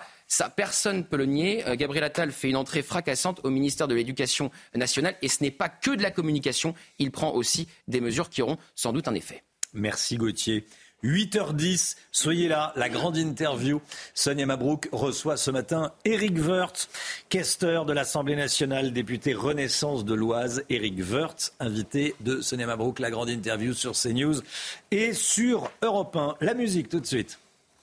Retrouvez votre programme avec Switch. Fournisseur producteur d'énergie qui vous permettrait de faire des économies sur votre facture d'électricité chez Switch.fr. Votre programme avec Groupe Verlaine. Isolation, centrale photovoltaïque et pompe à chaleur. Groupe Verlaine, le climat de confiance. Et ce matin, on vous fait découvrir Retiens tes rêves, le nouveau titre de Grand Corps Malade. Dans ce slam, le chanteur s'adresse à ses deux fils, un single nostalgique et émouvant, le premier de son nouvel album qui devrait sortir dans un mois. Écoutez. C'était une soirée d'hiver, j'étais rentré pas trop tard. J'ai regardé. L'atmosphère était légère, vous faisiez vos devoirs. J'ai aimé. Vous m'avez regardé d'un air qui était content de me voir. Je vous ai trouvé plein de lumière dehors, il faisait tout noir. Je vous ai pas dit que j'étais fier, je vous ai souri sans le savoir. J'ai rêvé. C'était une soirée d'été, on revenait de votre entraînement. J'ai regardé. Vos mines un peu fatiguées, vos yeux bleus inspirants. J'ai aimé. Dans la radio ça kickait, vos rappeurs du moment. Dans la voiture on chantait, comment serait-ce autrement? Le soleil voulait pas se coucher, profiter de notre instant. J'ai rêvé. Est-ce que c'était un rêve éveillé. Je veux pas que la nuit s'achève,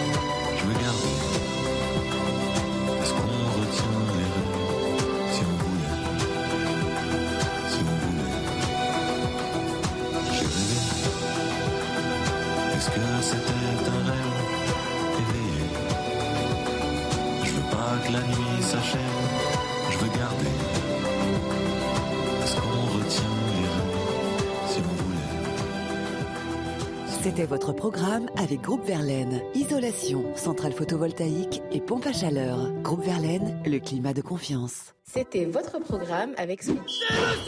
Fournisseur producteur d'énergie qui vous permettrait de faire des économies sur votre facture d'électricité chez Switch.fr. La météo tout de suite, Alexandra Blanc avec de magnifiques images, vous allez voir. C'est l'heure de vous plonger dans la météo avec Mondial Piscine. Mondial Piscine, la passion de réaliser vos rêves. De magnifiques aurores boréales, Alexandra, montrez-nous.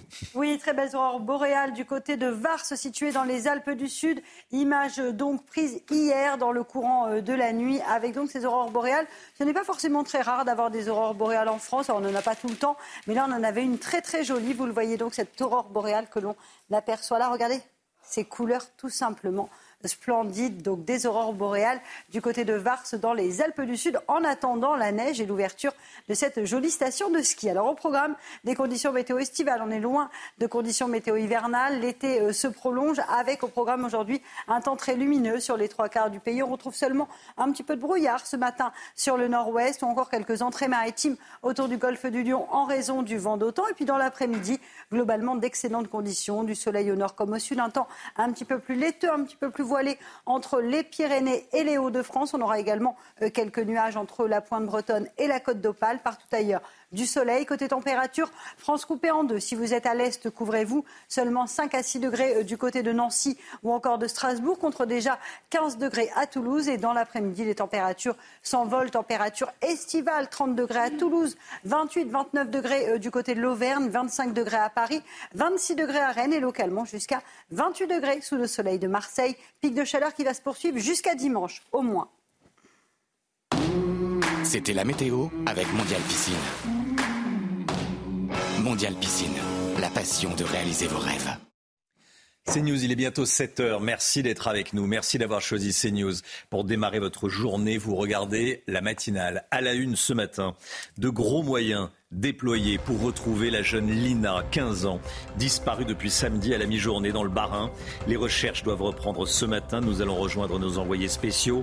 Et puis dans un instant, on sera euh, en direct aux alentours de, de 7h10 avec l'ancien magistrat Georges Fenech.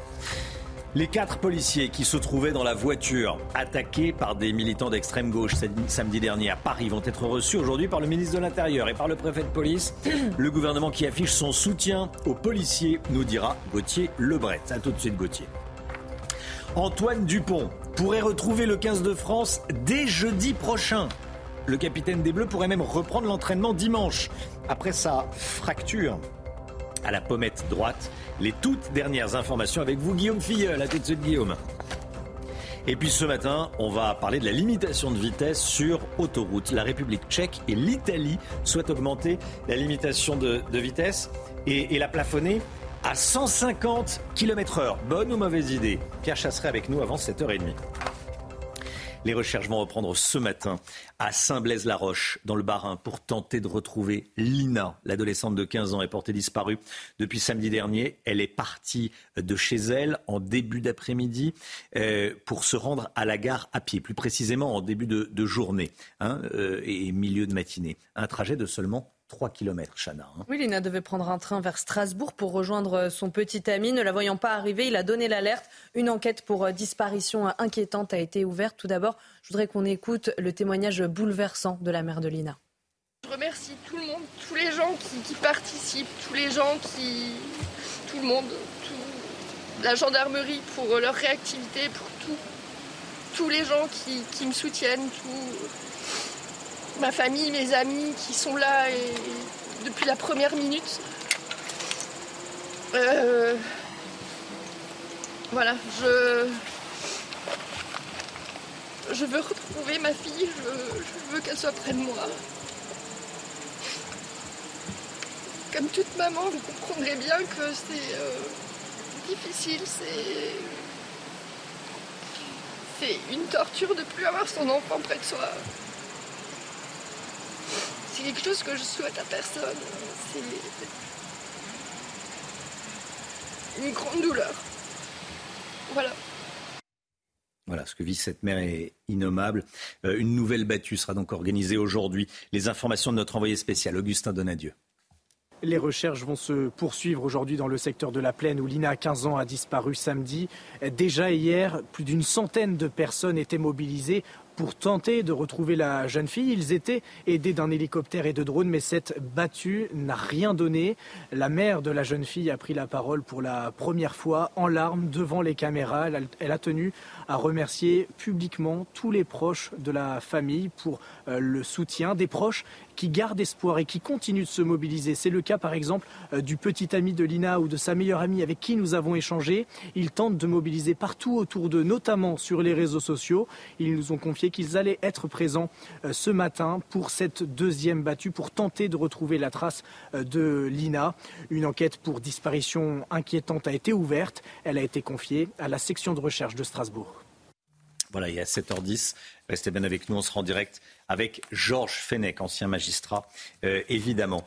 Un mineur et un majeur soupçonnés d'être impliqués dans l'attaque d'une voiture de police samedi à Paris vont être présentés à la justice. Le mineur sera jugé par un juge pour enfants pour violence et dégradations aggravées. Et puis le majeur va être présenté aujourd'hui à un magistrat. Hein. Oui, il avait été placé en garde à vue après la manifestation jusqu'à hier après-midi. Trois autres personnes ont été relâchées. Je rappelle que trois policiers présents dans le véhicule ont été blessés dans cette attaque. Alors le message politique politique est très clair. Gauthier Lebret, le ministre de l'Intérieur, va recevoir ces policiers aujourd'hui à la préfecture de police de Paris. Il y aura le ministre de l'Intérieur et le préfet de police de Paris, Laurent Nunez. Hein. Absolument. Rencontre aujourd'hui donc euh, entre les deux hommes et euh, les quatre policiers qui étaient euh, dans ce véhicule, dont trois ont été blessés. Et le ministre de l'Intérieur, avec le préfet de police, Laurent Nunez, ont décidé eh bien, de ne pas diligenter une enquête administrative. Manière de réaffirmer leur soutien aux forces de l'ordre après une semaine, il faut le dire, bien remplie pour les policiers et les gendarmes avec la visite de Charles III, celle du pape, la Coupe du Monde de rugby et donc le maintien de l'ordre autour de cette manifestation euh, anti-police. On rappelle que ce véhicule de police était là dans une affaire euh, en marge de la manifestation, dans une affaire de drogue pour arrêter un dealer. Je rappelle aussi que 8 Français sur 10 soutiennent les policiers qui font usage de leurs armes lorsqu'ils sont attaqués. Sondage CSA pour euh, CNews, 84% pour être précis, vous, vous le voyez actuellement à l'antenne. Donc on est très loin des discours, si vous voulez, outranciers de Sandrine Rousseau pour euh, les Verts ou du Bernalicis pour la France insoumise. Ils se demandent, les deux députés, qu'est-ce que faisait cette voiture à ce moment-là, au milieu de cette manifestation, comme pour rendre responsable les policiers ou ceux euh, qui euh, les commandent. Alors, donc voilà, on a vu euh, les images à l'instant. Et puis, il y a aussi des pancartes dans cette manifestation qui ont choqué le ministre de l'Intérieur. Par exemple, je cite deux slogans une balle, un flic. On comprend bien ce que ça signifie. Il y a eu aussi des analogies. On a comparé dans cette manifestation les policiers français à des nazis. Donc qu'est-ce qu'a fait euh, Gérald Darmanin? Il a décidé de saisir le procureur de la République. Euh, euh, voilà. Et enfin, il a ciblé la France insoumise. Il a dit que certains, en politique, faisaient de la haine du policier un fonds de commerce électoral. Parce qu'on rappelle que c'est la France insoumise qui a organisé, parmi les organisateurs, il y avait la France insoumise qui a organisé cette manifestation samedi. Donc il y a aussi une responsabilité politique. Merci Gauthier. Cette découverte choquante dans l'Oise, écoutez bien, je voulais vous en parler ce matin. Un éleveur à la retraite a découvert l'une de ses vaches dépecée la semaine dernière, dans le champ. Hein. Oui, oui, oui, les deux cuisses arrière et une partie du dos de l'animal ont été euh, prélevées hmm. dans la nuit pour ensuite être consommées. Une enquête a été ouverte par la gendarmerie de Beauvais. Et selon Régis Desrumeaux, président du syndicat agricole FDSEA de l'Oise, les auteurs de cette barbarie sont expérimentés. Et c'est vraiment tué pour être dépecé, pour être consommé derrière. C'est pas des, euh, des artisans, c'est pas un boucher euh, qui ont fait ces choses-là. Non, non, ce sont des filières hein, qui sont c'est peut-être aussi les mêmes qui vont voler euh, des légumes ou qui vont voler du carburant. voilà, c'est des filières qui sont très organisées et je j'imagine même pas un boucher de faire ça. Voilà, la vache dépecé dans le, dans le champ. Ça arrive heureusement rarement, mais ce n'était pas la première fois. Euh, il est 7h06, le sport tout de suite avec des nouvelles d'Antoine Dupont. Retrouvez votre programme de choix avec Autosphère, premier distributeur automobile en France. Des nouvelles d'Antoine Dupont avec vous, Guillaume Filleul. Des nouvelles plutôt bonnes. Oui, des bonnes nouvelles, hein, a hmm. priori, pour le capitaine tricolore, qui, on le rappelle, a été euh, opéré euh, d'une fracture maxillo-zygomatique hein, de la pommette droite après son choc reçu euh, lors de la victoire contre la Namibie. Il est actuellement toujours en famille, mais il pourrait retrouver l'équipe de France dès jeudi, selon Rugby Rama, et même reprendre l'entraînement pendant le week-end, voire dimanche hein, précisément. Évidemment, il ne devrait pas jouer le prochain match contre l'Italie, mais il est espéré pour l'éventuel quart de finale prévu dans un petit peu moins de trois semaines. Alors en attendant, ses coéquipiers ont fait leur retour à l'entraînement hier. Hein. Effectivement, hein, les Bleus ont repris le chemin de l'entraînement hier à Aix-en-Provence. Et ils ont notamment reçu la visite de Fabien Barthez, comme vous pouvez le voir ici en arrière-plan avec euh, Fabien Galtier. Vous voyez ici, hein, les deux hommes discutent. Euh, il a peut-être distillé un des conseils pour devenir un champion du monde, Fabien euh, Barthez, lui qui a été sacré avec l'équipe de France de foot en 98. C'est sympa de le revoir. Ouais, il n'a pas changé. Hein. Pas beaucoup, non. Oui. Il doit peut-être un peu vieilli quand même. Oui, hein, ouais, mais bon. Euh, depuis 98. Il est assez reconnaissable par rapport à, 98. Depuis 98, Chana et nous et moi, on a grandi. Et voilà. Et vous, avez vieilli, nous on a grandi. Voilà, voilà. Et donc, euh, les Bleus hein, ont entamé la, préparation hein, de, ce match contre l'Italie, euh, qui serait prévu le 6 octobre prochain à Lyon et qui sera décisif pour la qualification pour les quarts de finale. Et avant de revenir à l'entraînement, euh, ils ont bien profité de leur repos, hein. trois jours de repos. Trois jours de repos, mm. hein, en effet, été accordé à ces Bleus qui en ont profité pour couper et recharger les batteries après ces euh, trois euh, premiers matchs avec au programme soleil, tourisme et détente en famille à l'image de Reda Wardi. On écoute le pilier tricolore. Bah, c'est sûr qu'on n'est on est jamais contre trois jours de, récup, surtout quand on a, enchaîné voilà, trois matchs, euh, trois matchs d'affilée sans pause. Personnellement, euh, je suis de Montpellier, donc j'en ai profité pour euh, voilà, rejoindre ma famille. Puis c'est pas très loin, donc, voilà. Après, je sais que certains sont restés ici, visiter le coin, donc, donc voilà, ça fait du bien. Et pour finir, cette petite image sympa hein, de Renaud Muselier qui a paru très enjoué hier, en train de se déhancher sur le tube Free From Desire en marge du mondial de rugby amateur. Ah oui, il soutient le rugby. Hein. Ah ouais, il est à, fond. voilà, président de la région PACA. Un, beau ballon ovale à la main. Merci Guillaume. Vous avez profité de votre programme de choix avec Autosphère, premier distributeur automobile en France. 7h09. Restez bien avec nous dans un instant. Euh, la battue, nouvelle battue aujourd'hui pour tenter de retrouver la jeune Lina disparue dans le Barin depuis samedi matin. Georges Fenech, ancien magistrat, en direct avec nous dans, dans un instant. A tout de suite, Georges. C'est News, il est 7h13. Georges Fenech, ancien magistrat, est avec nous. Bonjour Georges. Euh, merci d'être là. J'ai besoin de votre expertise et on a tous besoin de votre expertise pour comprendre ce qui se passe actuellement. Disparition inquiétante de la jeune Lina, 15 ans, dans le Bas-Rhin. Elle est partie de chez elle. Elle devait marcher 3 km pour aller à la, à la gare et aller ensuite à, Strasbourg pour déjeuner avec euh, son petit copain. Elle n'a pas pris le train. La route qu'elle a empruntée à pied euh, est une route boisée. Elle a, semble-t-il, disparu euh, sur, ce, euh, sur ce chemin. En tout cas, elle n'est pas rentrée chez elle. On la recherche. On a entendu le témoignage, le bouleversant, euh, comment ça peut être autrement, de, sa mère il, y a, quelques instants. Georges Fenech, qu'est-ce qui fait que les gendarmes déclenchent une enquête? Des, des, ados qui disparaissent, il y en a énormément. Qu'est-ce qui fait que les gendarmes déclenchent une enquête? Qu'est-ce qui leur fait dire que la disparition est inquiétante? Oui, en fait, euh, la disparition est inquiétante puisque euh, cette jeune fille mineure de 15 ans qui devait rejoindre euh, cette gare n'a jamais rejoint la gare et on n'en a strictement aucune nouvelle. Elle n'est pas sujette à des fugues, donc la disparition est manifestement inquiétante. Alors qui prend cette décision hmm. C'est le procureur de la République qui ouvre une enquête sur l'article 74.1 du Code de procédure pénale pour disparition inquiétante. En l'espèce, c'est le procureur de la République de Saverne sur les éléments que lui ont fournis, bien entendu, les enquêteurs de la gendarmerie. Il peut donc euh, utiliser cette procédure euh, pendant huit jours, qui va lui permettre euh, de, de vérifier les bornages téléphoniques. comme en flagrance, il pourrait procéder à des perquisitions, tous actes utiles à la manifestation de, pour hmm. comprendre cette disparition. Bon, ça, ça dure ça dure huit jours. Il est évident que les premières heures, les premiers jours sont très importants euh, pour euh, retrouver le mineur euh, en question. Plus le temps passe et, plus le, mystère risque de, s'épaissir. Ensuite, si vous voulez, si au bout de ces huit jours il, n'y a pas de résultat, il est habituel que le procureur de la République saisisse cette fois un juge d'instruction pour recherche des causes de la disparition et le juge d'instruction va instruire le temps nécessaire, mettre en place tous les dispositifs de géolocalisation à son tour, etc., pour euh, comprendre, expliquer les causes de, cette disparition. Voilà où hmm. on est cette procédure. Euh, c'est la celle qui est utilisée actuellement. Là, on est euh, mardi. Elle a disparu samedi. Quelle est la priorité des priorités actuellement pour les enquêteurs? Ben, La priorité, évidemment, c'est de la retrouver. Oui. Donc, euh, pour la retrouver, euh, ils vont, euh, comme je l'expliquais, pouvoir utiliser tous les moyens technologiques. il y a non seulement. Qu'est-ce qu'on regarde? On regarde les, les, les, les, antennes de téléphone. Quels sont les téléphones qui ont borné à cette heure-là?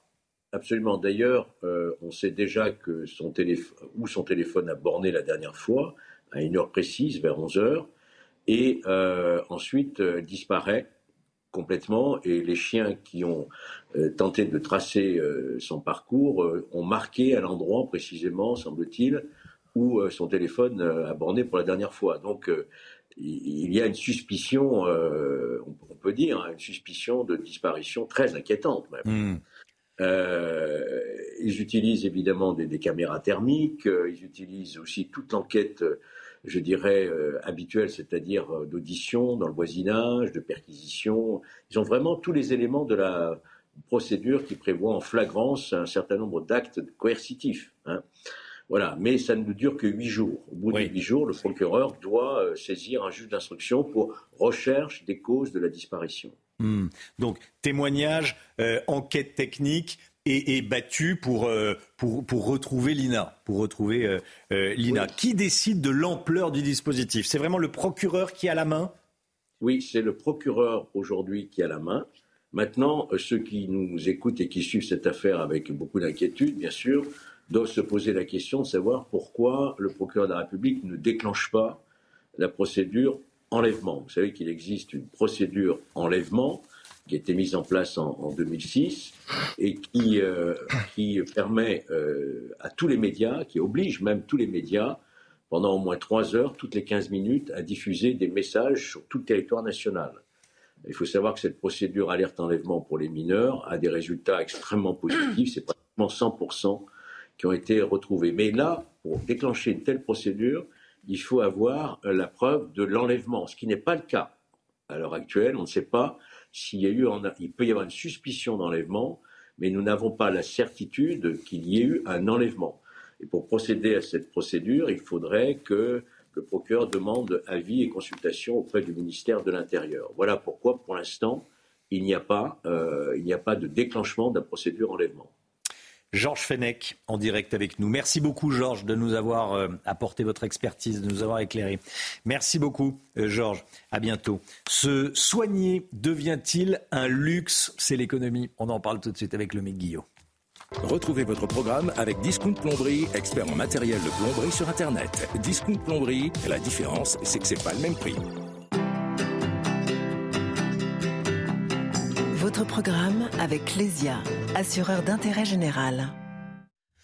Le Guillot, vous nous parlez ce matin d'une étude du courtier Meilleur Taux Assurance qui euh, montre que les cotisations des complémentaires santé pèsent de plus en plus lourd euh, pour les Français les plus âgés. Dans quelle proportion? Quel, budget euh, ça représente? Ah, c'est un sacré budget, Romain. Hein. C'est 3000 euros par an pour un couple de plus de 60 ans, selon les derniers chiffres donc, de ce baromètre Meilleur Taux Assurance dévoilé par le Parisien. Ça représente quand même 250 euros par mois et c'est en hausse de 5% par rapport à 2022. Et puis plus on vieillit, plus c'est cher. Hein. C'est normal pour une couverture dite renforcée avec de bonnes garanties. Passé 70 ans, c'est plus de 300 euros qu'il faut débourser tous les mois. Il faut aussi noter qu'on ne, paye pas le même tarif dans toutes les régions. La mutuelle est plus chère pour les seniors en Ile-de-France et en région euh, Provence-Alpes-Côte d'Azur. 286 euros par mois contre 250 aux moyennes. Et pour ne rien arranger, dans les départements où la mutuelle est la plus chère, c'est là aussi qu'elle augmente le plus. 8,5% de hausse contre 5% en moyenne. Comment s'expliquent ces disparités régionales? Eh bien d'abord parce que le prix de la santé n'est pas le même partout en France. Il y a plus de dépassements d'honoraires en Ile-de-France et en région PACA, peut-être parce que le coût de la vie il est plus cher pour les médecins euh, aussi. En Bretagne et en Pays de Loire, à l'inverse, on paye moins cher sa mutuelle mais c'est aussi parce que, dit l'étude, il y a moins de professionnels de santé, donc on consomme, on consomme moins de rendez-vous et de soins, ce qui semble un peu paradoxal parce qu'on euh, sait que la prévention évite ensuite des frais importants de santé, donc des frais pour les mutuelles également. Et pour les plus jeunes, c'est moins cher? Oui, pour un couple de trentenaires avec deux enfants, le coût est de 100 euros par mois, mais il a aussi augmenté, plus de 2,5% de hausse. Et il faut s'habituer hein, à payer de plus en plus cher sa mutuelle, parce qu'avec le 100% santé, ce dispositif qui oblige désormais les mutuelles à prendre en charge lunettes, appareils auditifs et soins dentaires avec de meilleurs remboursements, ce 100% santé coûte plus cher que ce qui avait été prévu et budgété et va encore s'étendre en 2024 avec des couvertures euh, élargies. Ça va donc engendrer encore plus de frais pour les mutuelles qui vont nécessairement les répercuter sur les contrats euh, des assurés. Il faut s'attendre en 2024 à des hausses de 9 à 12% sur les complémentaires santé. C'était votre programme avec Clésia assureur d'intérêt général. C'était votre programme avec Discount Plomberie, fournisseur des professionnels de la plomberie et du chauffage sur Internet. Discount Plomberie, la différence, c'est que c'est pas le même prix. Restez bien avec nous, l'équipe est là, hein. comme tous les matins. Je le dis, je le répète, Chanel Housteau, euh, Gauthier Lebret. Oui. Euh, non. Gauthier, c'est votre nom. oui, c'est mon nom. On n'est pas encore changé. Alexandra Blanc, Guillaume Filleul et Lomi Guillot pour l'écho. Dans un instant, Pierre Chasseret, on va parler voiture. La République tchèque et l'Italie vont sans doute augmenter leur limitation de vitesse et passer à 150 km/h. Bonne ou mauvaise idée sur autoroute? 150 km/h. Bonne ou mauvaise idée sur autoroute? On en parle dans un instant, juste après la petite pause plus. Va tout de suite. Retrouvez votre programme de choix avec Autosphère, premier distributeur automobile en France. L'automobile avec vous, Pierre Chasseret. Bonjour Pierre. Bonjour Romain. La République tchèque et l'Italie vont sans doute augmenter la limitation de vitesse sur autoroute à 150 km/h. Oui, alors ça peut paraître étonnant, voire même à contre-courant quand on habite en France, parce que nous, on se souvient tous hein, de notre fameux 90 qui passe à 80 km/h, qui a sauvé personne et qui a embêté tout le monde. Eh bien non, c'est pas tellement à contre-courant cette augmentation de la limitation de vitesse. Ça a commencé dans l'ADN européen au Danemark en 2004, où le Danemark c'était l'un des rares pays qui était à 110 km/h et qui avait porté sa vitesse à 130 km/h en vitesse maximale autorisée, voyant dans la foulée le nombre d'accidents réduire. Ça, c'est étonnant. Hmm. C'est un peu inspiré du modèle allemand. Hein euh, oui, oui, oui, c'est exactement ça. Parce qu'en fait, l'Allemagne, on le sait tous, les autoroutes, alors sont illimités, pas partout. les autobahnes allemandes. C'est oui, c'est un mythe, hein, le fait qu'il n'y ait aucune limitation de vitesse. C'est deux tiers des autoroutes quand même. Hein. Deux tiers des autoroutes sont en parcelles illimitées. Un tiers est limité. La plupart du temps d'ailleurs à 130 km heure. Voilà ce qui a poussé un petit peu dans le dans l'idée euh, Matteo Salvini en, en, Italie à évoquer cette augmentation de la limitation de vitesse à 150 km heure. Alors vous êtes sans doute déjà en train de réfléchir, est-ce que c'est une bonne idée ou pas Mais l'Italie ne veut pas le faire n'importe comment, comme la République tchèque. L'idée, c'est de le faire uniquement sur des parcelles qui sont droites, sécurisées, avec beaucoup de voies, parce qu'évidemment, sur une simple deux voies, ça poserait des problèmes de différentiel de vitesse entre les usagers. Pour la République tchèque, c'est fait. Ce sera à partir du 1er janvier 2024. L'Italie devrait suivre dans la foulée. Où est-ce qu'on en est des limitations de vitesse chez nos voisins européens? Alors, quand on regarde Romain, on s'aperçoit qu'on a une écrasante majorité des pays européens qui roulent à 130 km/h en vitesse maximale autorisé. On n'a que quelques pays seulement qui sont en dessous. C'est l'Espagne à 120, la Finlande, le Portugal, tout ça 120, la Suède et Chypre 110 et 100 km h Tous les autres pays sont à 130 et vous voyez quelques pays l'Allemagne en illimité, la Bulgarie qui roule à 140, on pourrait ajouter aussi la Pologne à 140 km heure, ont décidé de porter la limitation de vitesse un peu plus haut. Avec des résultats en termes d'accidentologie qui ne sont pas non plus catastrophiques. Loin de là. C'est-à-dire C'est-à-dire qu'on retrouve, par exemple, prenons l'Allemagne avec les autoroutes non limitées. On observe, certes, un petit peu plus d'accidents en Allemagne sur les autoroutes non limitées que sur les autoroutes limitées, c'est vrai. C'est même un petit peu plus haut que la France. En revanche, quand on prend ensuite la globalité des chiffres de sécurité routière du pays, on s'aperçoit que les Allemands, habitués à conduire dans des conditions d'ultra-vigilance finissent par avoir moins d'accidents dans les autres zones. Regardez, si on regarde les chiffres, on s'aperçoit qu'en Allemagne, on trouve en nombre de tués hmm. par million d'habitants. C'est ça le vrai chiffre qu'il faut regarder. Ce n'est pas une valeur brute. On a 45 tués en France par million d'habitants. On en a 31 en Allemagne, soit 50% de plus en France. Alors je me dis que finalement, pourquoi ne pas tester? Pourquoi est-ce qu'en France, on testerait toujours des mesures qui vont en réduction pour perdre du temps et perdre notre temps? Peut-être que ça fonctionnerait, peut-être que ça serait une bonne idée. En tout cas, l'idée d'expérimenter peut être effectivement une bonne idée. Oser, mais une bonne idée. Vous avez profité de votre programme de choix avec Autosphère, premier distributeur automobile en France. C'est News, il est 7h29. Le temps, Alexandra Blanc. C'est l'heure de vous plonger dans la météo avec Mondial Piscine. Mondial Piscine, la passion de réaliser vos rêves. Voilà, il y a Marine euh, Sabourin qui, est passée devant la caméra. Mais c'est pas grave, Marine. Euh. Vous voulez pas cacher Alexandra? Mais oui, vous n'alliez pas cacher Alexandra. Donc voilà, c'est comme ça, c'est la vie. Euh, Alexandra, tiens, les températures sont estivales aujourd'hui. Hein. Oui, si je vous dis 30 degrés à Toulouse ou encore 27, 28 degrés euh, du côté de Limoges ou encore de Clermont-Ferrand, ce sont des températures dignes d'un mois de juillet, voire même d'un mois d'août. Et bien pourtant, nous sommes le 26 septembre, donc des conditions météo qui resteront estivales une nouvelle fois euh, aujourd'hui, avec en prime du grand beau temps, une fin septembre particulièrement euh, douce, placée sous le signe même de la chaleur, puisqu'au-delà de 25 degrés, on parle bel et bien de chaleur. Alors au programme ce matin, un temps relativement lumineux, on a un petit peu de brouillard sur les régions de l'ouest, encore quelques entrées maritimes autour du golfe du Lion. Et puis dans l'après-midi, du grand beau temps, quelques nuages, hein, localement un petit peu plus présents entre les Pyrénées et les régions du nord. Partout ailleurs, plein soleil, le tout dans des températures contrastées ce matin. Si vous êtes à Toulouse, vous avez déjà 15 degrés. En revanche, si vous êtes à Nancy ou encore à Strasbourg, un peu plus de fraîcheur, 5 à 6 degrés. Et dans l'après-midi, les températures s'envolent. C'est ce qu'on appelle en météo l'amplitude thermique. Froid le matin,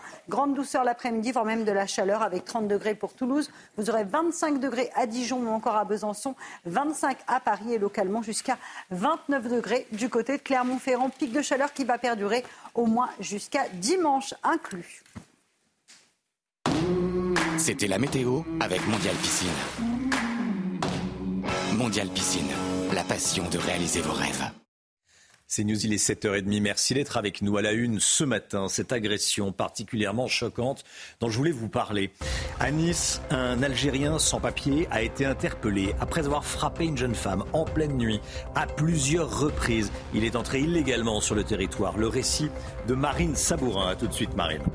Les recherches vont reprendre ce matin pour retrouver la petite Lina, 15 ans, dans le Bas-Rhin. Elle a disparu samedi sur une route boisée entre son domicile et la gare. La moitié des courriers de réprobation envoyés aux familles par le rectorat de Versailles posent problème. Les courriers de la honte. Gabriel Attal a rencontré le recteur de l'Académie de, de Versailles. Après le fiasco de la vente à perte, est-ce qu'on se dirige vers le fiasco de la vente à prix coûtant? Elisabeth Borne reçoit les professionnels du carburant cet après-midi. Gauthier Lebret est avec nous. À tout de suite, Gauthier. Emmanuel Macron veut accélérer la production de pompes à chaleur en France. Le président souhaite tripler la production tricolore d'ici 2027. Pourquoi est-ce une priorité? Je poserai la question à Lomit Guillot. Cette nouvelle agression donc à, à Nice dans la nuit de samedi à dimanche. Une femme a été violemment agressée par un individu avant qu'un policier en civil ne lui vienne en aide. Les faits se sont produits dans la vieille ville, rue de l'Abbaye, aux alentours d'une heure du matin. Marine Sabourin avec nous. Qu'est-ce qui s'est passé et qu'est-ce qu'on sait de l'agresseur, Marine? Eh bien, une jeune femme marche dans une petite ruelle à Nice. Quand un individu s'approche, il la frappe à plusieurs reprises avec pour objectif eh bien, lui dérober euh, sa sacoche. Alors, un policier en civil tente de l'arrêter, vous l'avez dit, mais celui-ci euh, le menace avec euh, un tire-bouchon avant de disparaître. C'est ce qu'expliquent nos confrères du Figaro. Il sera finalement interpellé un peu plus tard par un équipage de police nationale et placé en garde à vue. Alors, lors de son audition, il a nié les faits. C'est ce que l'on sait de l'individu, eh bien, c'est qu'il serait, selon ses dires, âgé de 20 ans. Il serait de nationalité algérienne. Les policiers ont fait des recherches sur lui. Ils ont découvert que cet homme était entré illégalement sur le territoire national. Selon les syndicats de police sur place, euh, les Alpes-Maritimes sont confrontées à une hausse des agressions de la part d'étrangers sans papier. Écoutez. Il n'y a pas de règles, il n'y a pas de loi, on va à l'essentiel, on agresse, on prend un sac et puis on vit au jour le jour. Euh, pour, en tout cas pour ce, ce genre d'auteur. C'est un phénomène qui s'amplifie, donc il va falloir vraiment, vraiment travailler, alors déjà sur, sur les contrôles euh, migratoires, mais euh, et sur d'autres sanctions qui doivent être prononcées très sévèrement à l'endroit des ressortissants français, mais à l'endroit aussi des, des migrants sans papier. L'agresseur a été euh, mis en examen et écroué. Il devrait être déféré en comparution immédiate aujourd'hui devant le tribunal correctionnel de Nice. Marine Sabourin, merci beaucoup Marine. Les recherches vont reprendre ce matin à Saint-Blaise-la-Roche pour tenter de retrouver Lina. Oui, l'adolescente de 15 ans est portée disparue euh, depuis euh, samedi dernier. Elle est partie de chez elle en fin de matinée pour se rendre à la gare à pied, un trajet euh, de 2 km. Lina devait prendre un train vers Strasbourg pour rejoindre son petit ami. Ne la voyant pas arriver, il a donné l'alerte. Une enquête pour disparition inquiétante a été ouverte. Toutes les informations de Corentin Brio. Un trajet de 3 km qui pose question. Une battue était organisée hier pour tenter de retrouver la jeune Lina, disparue depuis samedi dernier alors qu'elle devait rejoindre son petit ami à Strasbourg. Après vérification, elle ne serait pas montée dans le train. Plusieurs ratissages ont été organisés sur les lieux potentiels de la disparition, notamment par la gendarmerie, et assistés d'un hélicoptère équipé de caméras thermiques. La maman, présente sur les lieux, s'est également exprimée. Je veux retrouver ma fille, je veux, qu'elle soit près de moi. Comme toute maman, vous comprendrez bien que c'est... Euh, difficile, c'est. C'est une torture de plus avoir son enfant près de soi. C'est quelque chose que je souhaite à personne. Le trajet que devait effectuer Lina se trouve près d'une forêt. Un terrain compliqué, mais qui ne paraît pas dangereux pour les habitants, habitués des lieux les jeunes filles, euh, ils ont l'habitude de descendre, prendre le, train toute seule, euh, sur, à pied, en vélo. Oui, c'est des choses qui se font régulièrement chez nous. bah, moi, j'ai toujours fait mes trajets à pied, il m'est jamais rien arrivé depuis que j'ai 13 ans. L'enquête a été confiée à la section de recherche de Strasbourg, co-saisie avec le groupement de gendarmerie du Barin. Une nouvelle battue est prévue aujourd'hui. Voilà, on retrouvera nos, nos envoyés spéciaux sur place, euh, Augustin Donadieu et, Fabrice Elsner à, à, 8 heures. Demain, le gouvernement va présenter un plan interministériel contre le harcèlement scolaire. Le rectorat de Versailles est au cœur d'une polémique, Chana. Hein. Oui, en déplacement sur place hier, Gabriel Attal a annoncé que sur les 120 courriers de réprobation envoyés l'année dernière, 55 posent question, donc euh, la moitié. Les informations d'Adrien Spiteri. Le rectorat de Versailles, encore un peu plus dans la tourmente. L'an dernier, sur 120 courriers dits de réprobation adressés par le rectorat à des familles, 55 semblent poser question, soit près d'un courrier sur deux au total. L'annonce faite hier par le ministre de l'Éducation nationale, Gabriel Attal, ne surprend pas ce professeur. Ça, ne m'étonne pas tellement et ça fait froid dans le dos. Euh, c'est aberrant, révoltant, scandaleux euh, que près de la moitié de ces courriers, effectivement, euh, pose problème. Le ton employé dans ces courriers est notamment pointé du doigt par les parents d'élèves. Il y a une nécessité de revoir euh, complètement les process, de faire en sorte de corriger le tir et euh, de réhumaniser euh, cette administration qui malheureusement est devenue mécanique et froide, et pas seulement au niveau de l'Académie de Versailles. Un plan de lutte contre le harcèlement scolaire sera dévoilé demain par le gouvernement une meilleure formation des personnels et une journée nationale de lutte contre ce fléau devraient être annoncées. Des centaines de kilos de fruits et légumes volés directement dans les exploitations. On en parlait dès la semaine dernière, ça continue. Les producteurs se sentent impuissants et démunis face à ces voleurs. Oui, puisque ces vols s'accompagnent souvent de dégradations. Alors on est allé chez un maraîcher en Loire-Atlantique qui s'est fait voler 400 kilos de tomates bio. Vous voyez ce reportage signé à Michael Chaillot.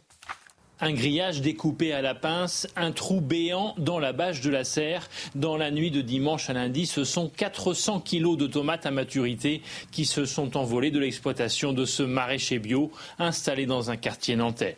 C'est le quatrième cambriolage en deux ans et demi. C'est entre 2500 et 3000 euros de chiffre d'affaires en moins. Un véhicule, des cajots, un chariot pour euh, transporter une pince coupante. Euh, ils n'ont pas, euh, pas arraché les pieds. Ça a été récolté comme si nous on les avait récoltés. Quoi. Donc il y a une filière, il y a, une revente derrière, ça Bah en tout cas oui, c'est organisé quoi. 25 km au sud de Nantes, ce verger bio de 17 hectares est entouré de fils barbelés sur trois niveaux, mais rien n'y fait. On voit le barbelé, il a, il a carrément été sectionné. Euh, pour pouvoir euh, créer un passage euh, avec un accès direct à la route et pouvoir rentrer dans la, dans la parcelle pour pouvoir ramasser les fruits. Il y a les visites parfois en plein jour pour une consommation personnelle et puis les vols sur commande, le record, une tonne de fruits en pleine nuit. On a des vols organisés où là ils viennent à 3, 4, 5 et là ça va très très très vite. Ils viennent avec des grands sacs, avec des caisses, ils prennent pas soin des fruits. Ils ont tendance plutôt à les jeter et puis à ramasser très vite. Ils arrivent et ils sont partis 20 minutes après. Ces exploitants agricoles se sentent d'autant plus vulnérables qu'ils sont installés à proximité d'un axe fréquenté ou aux abords d'une grande ville. Et on les retrouve sur les marchés, hein, les fruits. Euh, on vend pas, euh, on vole pas 400 kilos de fruits pour faire des, compotes, des compotes hein, ou des confitures. Donc c'est pour aller pour aller les revendre. Donc on les retrouve sur les sur les marchés. Euh, on en parle, je sais que ça vous révolte, nous aussi, c'est pour ça qu'on en parle et on va continuer à en, parler. Bon, euh, ChatGPT, c'est l'intelligence artificielle, euh, sera bientôt doté de la parole et de la vision. C'est ce qu'a annoncé hier l'entreprise à l'origine de cette intelligence artificielle. Il y a plusieurs nouvelles fonctionnalités assez amusantes. Alors je vais vous donner quelques exemples. D'abord, les parents n'auront plus besoin de s'occuper des devoirs ni de lire une histoire aux enfants avant d'aller dormir puisque ChatGPT va s'en occuper. Vous pourrez également euh, montrer au logiciel ce qu'il y a dans votre frigo et ChatGPT euh, vous proposera des recettes. C'est pas mal, c'est pas mal. Ça nous fait moins réfléchir. Bah oui. Hein, c'est ça, c'est que... Surtout les histoires avant de dormir, ah c'est un moment privilégié. Ça tue le rapport humain, bah oui. Et les ah, ceci dit, on voit souvent des parents qui poussent des poussettes en train de téléphoner, euh, mm. qui, se, qui coupent totalement le lien avec les enfants. Le Guillot, pour commentaire. je, me sens concerné. Par ah oui aussi. Si on vous appelle quand vous poussez la poussette. Personne bah, n'est parfait. Pas. Vous pouvez attendre. Euh, Pourquoi vous pouvez attendre bah, On peut attendre. Euh, on est bah, si on est en train de se promener et qu'on a une urgence et qu'on travaille. Il y a des parents qui doivent euh, souvent ménager la chèvre et le chou, vous savez. Je donne pas des leçons. Je dis quand on peut, c'est mieux de voilà. Et c'est mieux de lire bah, l'histoire à ses enfants plutôt que de laisser ChatGPT. Ça c'est autre chose. C'est vrai. Ah bah c'est autre chose. Non, c'est le même sujet. Bah non. On n'est pas d'accord. C'est le sujet de l'éducation. voilà. Bon. La collection d'art de Gérard Depardieu mise en vente à partir d'aujourd'hui. Les 250 œuvres de l'acteur seront vendues aux enchères par la maison Adair. On y trouve euh, notamment des sculptures de Rodin. Vente aujourd'hui et demain. On attend plusieurs millions d'euros. Hein. Oui, exactement. Enfin, Gérard Depardieu attend plusieurs millions d'euros.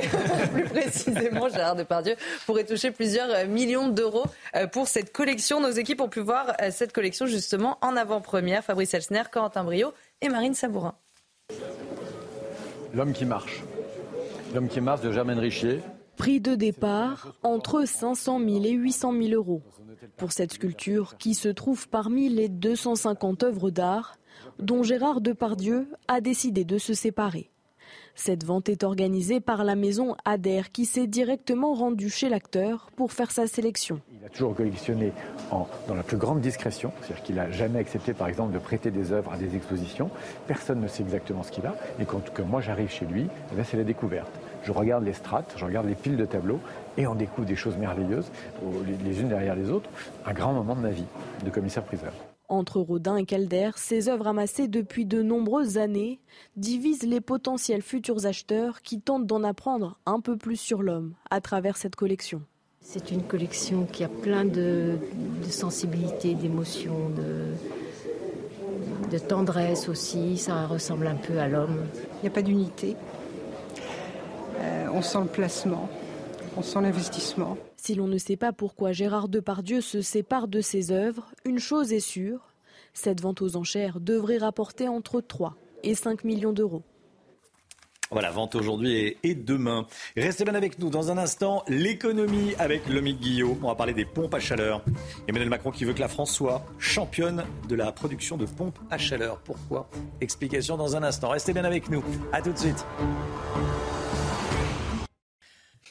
C'est News, il est 8h moins le quart. Merci d'être avec nous. L'équipe matinale est là. Chana Lousteau, Gauthier Lebret, Alexandra Blanc, Marine Sabourin est avec nous ce matin, Guillaume Filleul et Lomic Guillot. Dans un instant, justement, euh, Lomic, vous allez nous parler du souhait d'Emmanuel Macron de faire de la France la future championne de la production de pompes à chaleur.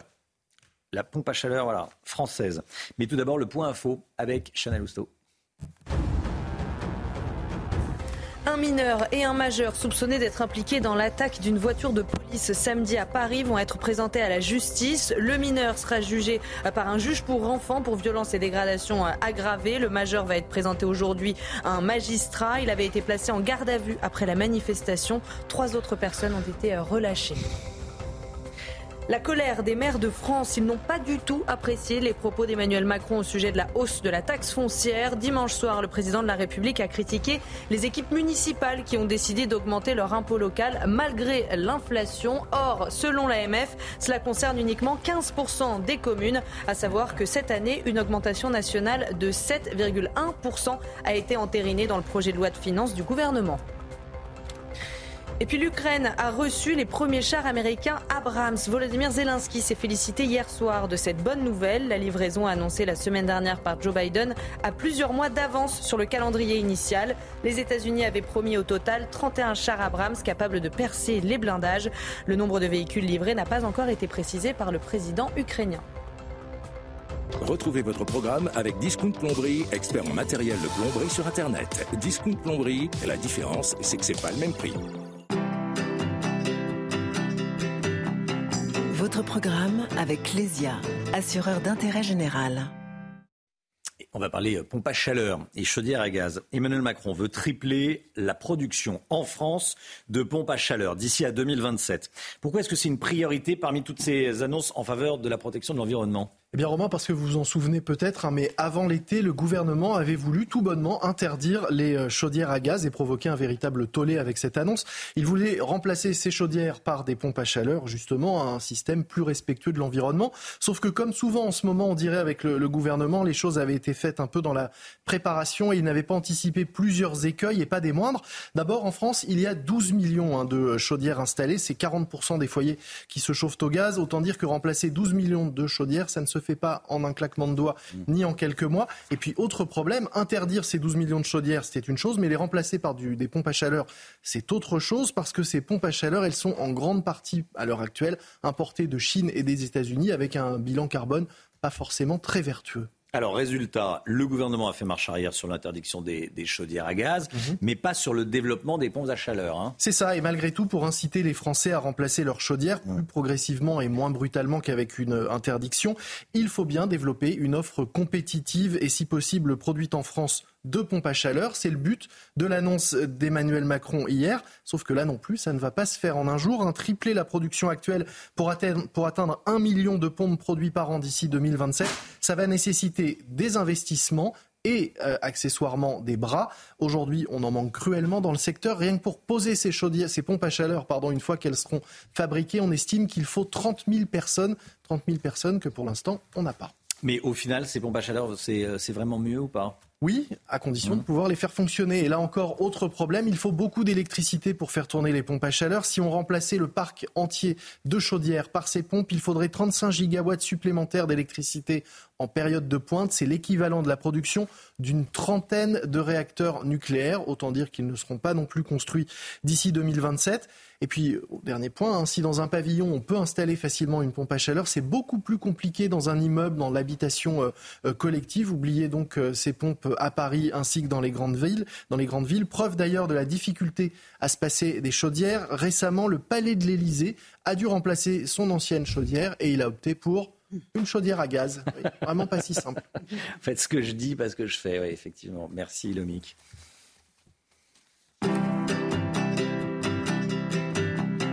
C'était votre programme avec Clésia, assureur d'intérêt général. C'était votre programme avec Discount Plomberie, fournisseur des professionnels de la plomberie et du chauffage sur Internet. Discount Plomberie, la différence, c'est que c'est pas le même prix. On va parler prix des carburants dans un instant avec vous, Gauthier Lebret. Est-ce que euh, la vente à, à, prix coûtant n'a pas du plomb dans l'aile? Édito politique à suivre. À tout de suite. L'édito politique avec vous, Gauthier Lebret. Elisabeth Borne reçoit les distributeurs de carburant aujourd'hui à Matignon. Objectif, trouver un compromis pour faire baisser le prix de l'essence, pour faire baisser les prix sans que ça coûte un centime à l'État. Voilà la mission de la, Première ministre. 3 000 milliards de dettes. Hein.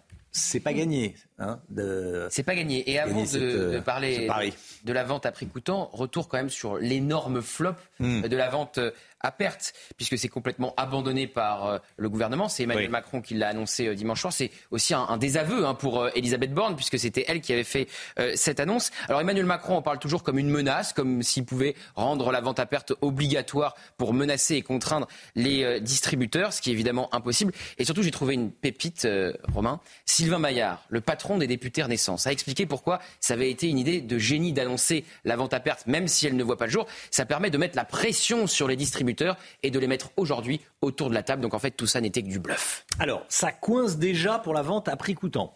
En fait, il y a deux problèmes. Il y a deux problèmes. Déjà, si la vente à prix coûtant voit le jour, les Français ne toucheront que euh, très peu d'argent. C'est 2 à 3 centimes par litre, donc un, euh, par litre d'essence. Donc, euh, si vous voulez, 1 euro pour, pour un plein. Donc, effectivement, c'est très peu. C'est comme ce fameux chèque de 100 euros promis par Emmanuel Macron par an. Un seul chèque pour les gros rouleurs, les, les plus modestes. Bon, bah, effectivement, c'est un plein. Donc, si vous voulez, ça paraît complètement pas suffisant, si vous voulez. Donc, ça mmh. montre la déconnexion au sommet de l'État. Et alors, pour les les indépendants, la vente à prix coûtant, c'est comme une vente à perte. Ils vont pas rentrer dans leurs frais. Pourquoi? Parce que la vente à prix coûtant, bah, ça contient quoi? Le prix de l'essence, évidemment, le prix du transport, mais pas le salaire de l'indépendant euh, qui doit payer son pompiste et euh, son caissier. Donc, si vous voulez, il rentre toujours pas dans ses frais. Emmanuel Macron, qui a bien insisté dimanche soir pendant son, interview, euh, il aime la bagnole.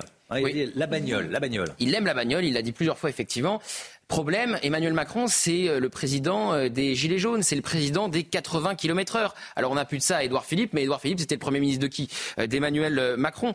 Et je rappelle quand même que les Gilets jaunes descendent dans la rue à cause du prix exorbitant de l'essence, qui à l'époque est à 1,50€ le litre. Aujourd'hui, on frôle les 2 euros. Donc on est vraiment assis sur un baril de poudre sociale prêt à exploser à tout moment. Hmm. Donc on va voir ce que va donner cette réunion euh, aujourd'hui à Matignon autour d'Elisabeth Borne. Mais si les distributeurs disent non à la vente à prix coûtant, comme ils ont dit non à la vente à perte, évidemment, ça sera un camouflet de plus pour le gouvernement. Merci Gauthier. C'est vrai que ça, ne lui allait pas de dire j'aime la bagnole. C'est pas, pas naturel. C'est pas naturel. C'est surjoué. Voilà, c'est surjoué. Il faut pas essayer d'être ce qu'on n'est pas. Pas. Je pense pas que ce soit son langage de, tout. Moi, je l'aime la bagnole. Oui, voilà. Moi, je l'aime la bagnole. moi, je l'aime la bagnole. Il y a des archives qui sont ressorties. La dernière fois qu'il a conduit euh, sa propre voiture, c'est quand il était euh, ministre de l'économie à un salon euh, de l'automobile. Et il le reconnaissait que ça faisait déjà très longtemps à l'époque où il était ministre qu'il n'avait pas conduit lui-même sa voiture. Donc il aime la bagnole, mais c'est normal, il est assis sur le siège arrière. Oui, bah, il est C'est normal, oui. C'est normal. Bien sûr. Euh, mais effectivement, ça, ça, oui, ça, ça va, ça, ça lui va pas d'utiliser ces, ces termes-là. Ça sonnait faux. Voilà. Ça sonnait faux. 7h57, restez bien avec nous. 8h10, Eric Woerth sera l'invité de Sonia Mabrouk. La grande interview. Eric Woerth, député Renaissance de l'Oise et questeur de l'Assemblée nationale, ancien ministre, bien sûr. Mais tout de suite, avant cela, c'est la musique. Instant musique, comme tous les matins. Retrouvez votre programme avec Switch. Fournisseur producteur d'énergie qui vous permettrait de faire des économies sur votre facture d'électricité chez Switch.fr. Votre programme avec Groupe Verlaine. Isolation, centrale photovoltaïque et pompe à chaleur. Groupe Verlaine, le climat de confiance. Et ce matin, on vous fait découvrir Retiens tes rêves, le nouveau titre de Grand Corps Malade. Dans ce slam, le chanteur s'adresse à ses deux fils, un morceau nostalgique et émouvant, le premier de son nouvel album qui sort dans un mois. Écoutez. C'était une soirée d'hiver, j'étais rentré pas trop tard, j'ai regardé. L'atmosphère était légère, vous faisiez vos devoirs, j'ai aimé. Vous m'avez regardé d'un air qui était content de me voir. Je vous ai trouvé plein de lumière dehors, il faisait tout noir. Je vous ai pas dit que j'étais fier, je vous ai souri sans le savoir. J'ai rêvé. C'était une soirée d'été, on revenait de votre entraînement. J'ai regardé. Vos mines un peu fatiguées, vos yeux bleus inspirants. J'ai aimé. Dans la radio ça kickait, vos rappeurs du moment. Dans la voiture on chantait, comment serait-ce autrement? Le soleil voulait pas se coucher, profiter de notre instant. J'ai rêvé. Est-ce que c'était un rêve éveillé? Je veux pas que la nuit s'achève, je veux garder.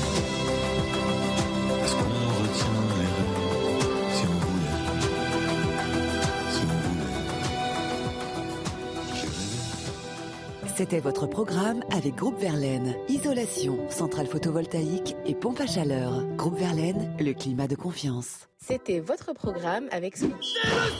Fournisseur producteur d'énergie qui vous permettrait de faire des économies sur votre facture d'électricité chez Switch.fr. Le temps, Alexandra Blanc. C'est l'heure de vous plonger dans la météo avec Mondial Piscine. Mondial Piscine, la passion de réaliser vos rêves.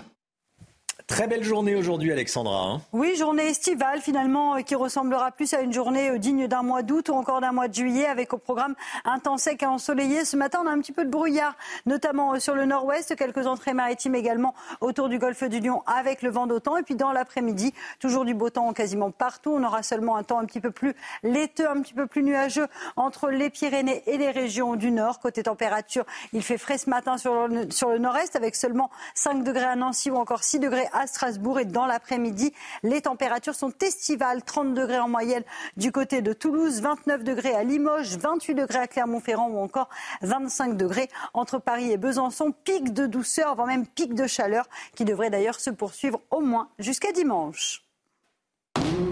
C'était la météo avec Mondial Piscine. Mondial Piscine, la passion de réaliser vos rêves.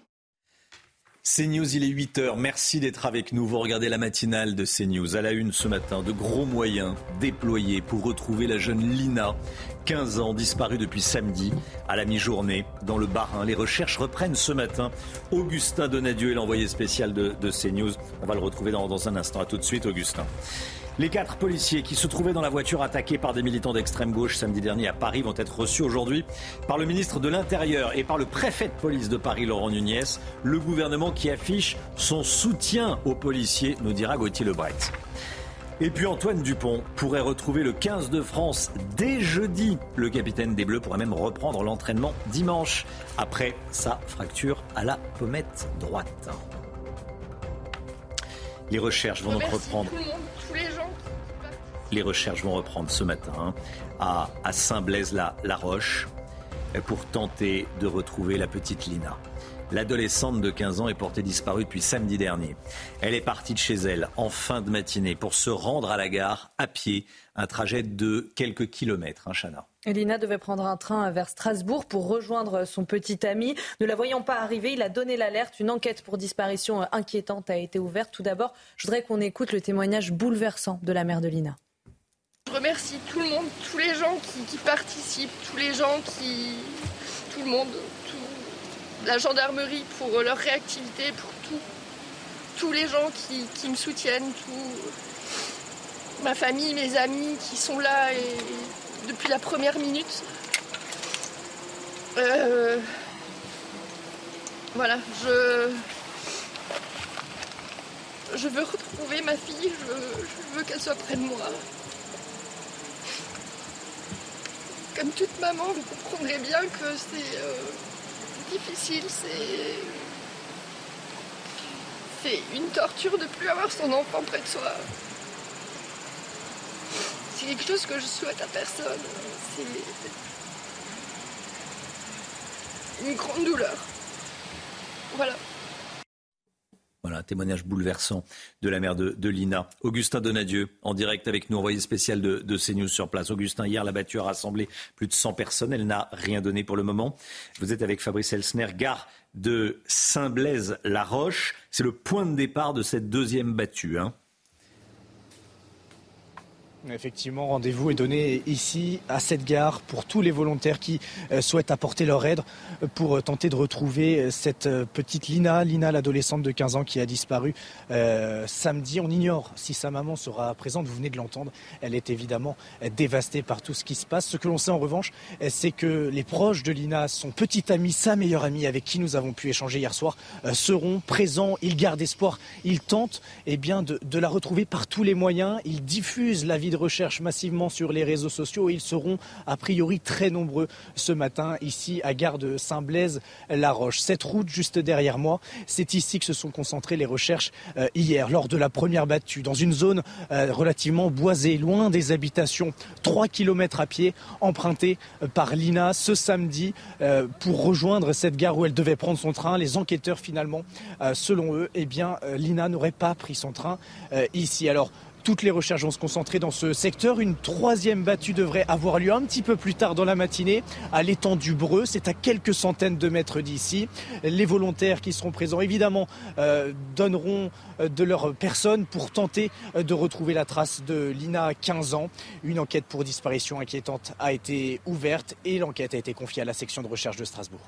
Merci beaucoup Augustin Donadieu avec Fabrice Elsner euh, pour les images. À 8h30, on sera avec maître Bernard Boulou. Il est avocat et euh, spécialiste de, ces, affaires de, disparition de, jeunes. Un mineur et un majeur soupçonnés d'être impliqués dans l'attaque d'une voiture de police samedi à Paris vont être présentés à la justice. Le mineur sera jugé euh, par un juge pour enfants pour violence et dégradations aggravées. Le majeur va être présenté aujourd'hui à un magistrat. Hein. il avait été placé en garde à vue après la manifestation jusqu'à hier après-midi. Trois autres personnes ont été euh, relâchées. Je rappelle que trois policiers présents dans le véhicule ont été blessés dans cette attaque. Gauthier Lebret, le ministre de l'Intérieur, va recevoir ces policiers. Aujourd'hui, le message politique est clair. Hein. Oui, il les recevra à la préfecture de police de Paris en présence de Laurent Nunez. Il n'y aura pas d'enquête administrative non plus diligentée contre le policier qui a sorti euh, son arme euh, samedi. C'est une manière de prouver effectivement qu'il est derrière ses troupes après les avoir énormément sollicités la semaine dernière. Charles III, la Coupe du Monde de rugby, euh, la présence du pape et évidemment aussi le maintien de l'ordre autour de cette manifestation anti-police. Alors on rappelle que ces policiers, cette voiture de police était présente lors de cette manifestation pour arrêter un dealer en marge de la manif. Certains, notamment euh, à gauche, que ce soit à LFI ou chez les écolos, pour Sandrine Rousseau et Bernalicis, se demandaient qu'est-ce que cette voiture faisait là. Une manière, si vous voulez, d'inverser euh, la culpabilité, de rendre responsables les policiers et ceux qui les commandent. Alors Gérald Darmanin a aussi euh, condamné les propos qu'on a entendus dans cette manifestation. J'en prends un, une balle, un flic. Bon, bah, c'est très explicite. Le ministre de l'Intérieur a saisi le procureur de la République. Merci beaucoup Gauthier Lebret. Voilà, et puis on a des nouvelles d'Antoine Dupont. Après sa blessure, il pourrait retrouver le 15 de France jeudi et reprendre l'entraînement dimanche. On va suivre évidemment cette, euh, cette actualité. 8h06, restez bien avec nous. Dans un instant, c'est la grande interview avec euh, Sonia Mabrouk qui reçoit ce matin Eric Wirth. C'est News, il est 8h12. Bienvenue à tous. Merci d'être avec nous. Tout de suite, c'est la grande interview. Sonia Mabrouk reçoit ce matin Eric Woerth, la grande interview sur CNews et sur Europe 1. Eric Woerth, questeur de l'Assemblée nationale et député Renaissance de l'Oise. C'est tout de suite. Et place à la grande interview sur CNews et Europe 1. Bonjour à vous, Eric Woerth. Bonjour. Et bienvenue, ancien ministre, questeur euh, de l'Assemblée nationale, député Renaissance. Monsieur Woerth, est-ce que vous pouvez nous rassurer ce matin? Sur quoi Vous n'êtes pas schizophrène Ah non, oh, bah, je ne sais pas, c'est à vous de, le dire. C'est la fin de, de la politique du quoi qu'il en coûte et voici la politique du chéquier. Sérieusement, est-ce qu'on peut tenir les deux discours ce matin? Oui, on peut tenir les deux discours. D'ailleurs, la fin du quoi qu'il en coûte, elle est actée. Dans, dans, la loi de finances que le gouvernement va présenter euh, Demain, il y a 10-12 euh, milliards d'euros qui sont euh, le fait de retirer euh, des mesures de, soutien à l'économie qu'il faut, qu'il faut retirer. Et puis par ailleurs, c'est vrai qu'il y a une question de, pouvoir d'achat sur l'essence. C'est vrai qu'il y a des personnes qui ont besoin de se déplacer. Enfin, c'est vrai, tout ça, tout ça est vrai. le chéquier est une dépense. Le, chéquier est une dépense, absolument. Non, mais si on peut s'en passer, c'est mieux. Ah. Mais c'est une la mesure, elle existait, 100 euros euh, par voiture, mhm. euh, par an, euh, pour faire baisser une partie du, du, plein, pour rendre la moyenne de la dépense plus faible qui concerne les cinq premiers déciles, comme on dit, puisque les, les niveaux de revenus sont par, par dixième, donc ça concerne les personnes qui sont dans les cinq premiers déciles et pas toutes les personnes dans ces premiers déciles. Ça concerne évidemment les gens qui monsieur travaillent. Monsieur de l'orthodoxie budgétaire que vous êtes et de la rigueur budgétaire, non, mais moi je préfère, je, préfère qu'on fasse moins de dépenses euh, et d'ailleurs le gouvernement va le faire puisque dans sa loi de programmation des finances publiques, parce que ça aussi c'est un sujet important et c'est un sujet d'ailleurs euh, politique puisqu'on doit la voter si on veut obtenir les mhm. subventions euh, européennes du, grand plan de relance européen. Ce texte n'avait pas été voté. Euh, la plupart des, partis politiques, des groupes politiques, s'étaient euh, opposés à ce texte, qui était quand même un peu curieux. Et, là, le gouvernement euh, replace ce texte la semaine prochaine. J'espère bien que ce sera, ce sera voté. Et dans ce cadre-là, il y a 12 milliards d'économies par an à faire sur les dépenses structurelles. Donc il faut aller les chercher.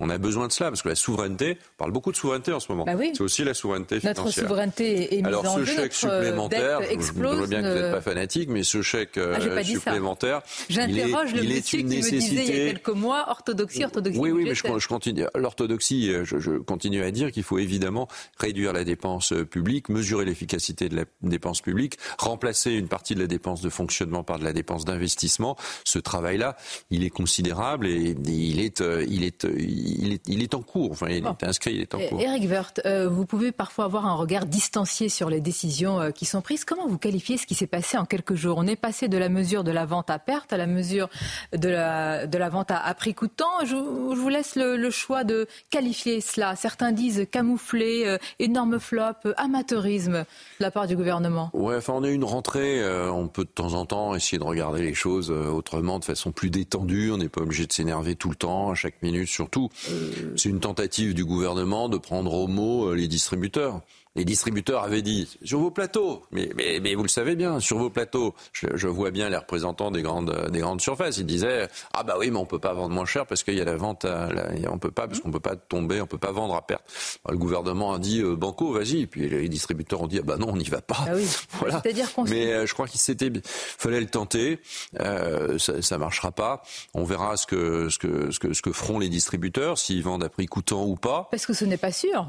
Ah ben ils font ce qu'ils veulent quand ah même. ben voilà, il n'y a pas une planification, il n'y a pas un contrôle des prix. Euh, ils peuvent sortir de la réunion avec Elisabeth Borne en disant Madame le Premier ministre, non, d'autant plus Eric Woerth, et je voudrais avoir votre avis euh, à ce sujet, que les petites stations de service, je pense à ces petits pompistes en zone rurale, dans les petites villes, mais ils vont, pardonnez-moi l'expression, crever la, la bouche ouverte. Oui, mais euh, une grande partie, la majeure partie de la distribution euh, d'essence est euh, dans les stations de, de, producteurs, de raffineurs. Total, par exemple, qui, mmh. qui a limité, d'ailleurs c'est pour ça qu'une grande partie de l'essence encore est à des, des, prix en dessous de 2 euros, parce que Total euh, fait, le, fait le job quand même. Euh, mais, mais on voit bien qu'il y a une grande diversité de prix. Hein. Ça va de 1,90 à peu près jusqu'à quasiment 2,20, parfois même 2,30. Les petits distributeurs, les distributeurs dits indépendants, c'est sûr qu'ils peuvent pas vendre à perte, vu qu'ils ne vendent que ça. Euh, ils ne vendent que ça. C'est notre maillage territorial. Pour les autres, oui, oui, d'accord. Mais pour les autres, pour les autres, ils sont beaucoup. Mais il y a aussi plein de surfaces, de petites surfaces dans le milieu rural qui ont une pompe à essence. Donc eux, ils peuvent peut-être faire un effort. D'ailleurs, ils, n'ont pas arrêté de dire qu'ils feraient des efforts. Bon, bah, qu'ils fassent un effort, qu'ils réduisent et qu'ils ne, prennent pas de marge. Alors c'est quelques centimes, hein, la marge. C'est quelques centimes, mais c'est toujours quelques centimes de, gagner. Et puis pour les petits, euh, les, indépendants, le, le, gouvernement a indiqué qu'il les aiderait si c'était euh, si c'était nécessaire. non mais je me rends compte. Je me rends compte d'une chose. Dans la série, l'économie faite par les costumes gris. Je n'ai rien contre les costumes gris. Mais qui a trouvé cette idée Qui a trouvé cette idée? Je, ne suis pas dans les, euh, je ne suis pas dans, dans le back office du gouvernement. Je ne sais pas comment c'est venu, mais on voit bien qu'on cherche des idées, euh, des idées qui n'impactent pas euh, les finances publiques, pour essayer de limiter, limiter la hausse. Hein. C'est pas pour faire baisser, pour limiter la hausse de du, du carburant. Il y a plein de contradictions. Euh, moi, j'entends bien ceux qui disent ah mais ah. Euh, vous subventionnez ou vous aidez euh, le carbu les carburants fossiles quand il faut développer. Mais tout le monde a raison là-dedans, sauf qu'il y a des Français qui qui, qui, qui, qui, vivent à court terme. Oui, qui vous vivez votre minute d'aujourd'hui, vous vivez pas dans celle de, dans, dans 5 minutes. Donc faut tout préparer. Il faut à la fois essayer d'amortir un choc insupportable. Et on a vu que socialement parfois la France était éruptive. Donc il faut limiter ce choc. Il faut que ce choc ça rentre dans les, le cadre budgétaire euh, du pays. Donc il ne faut pas que ça obère euh, mhm. la, capacité à réduire la dépense euh, publique et il ne faut pas non plus que ça obère la capacité à investir sur l'économie de demain, c'est-à-dire une économie moins carbonée. C'était l'objet de la de C'est la quadrature du cercle là. Mais vous, vous mais ça s'appelle quadrature du cercle au croisé des chemins, comme vous voulez, parce que c'est assez rare d'avoir autant, d'être à une, un changement assez fondamental de vie. chacun le, voit et, d'ailleurs on accepte plus, on accepte plus aujourd'hui qu'on accepté auparavant.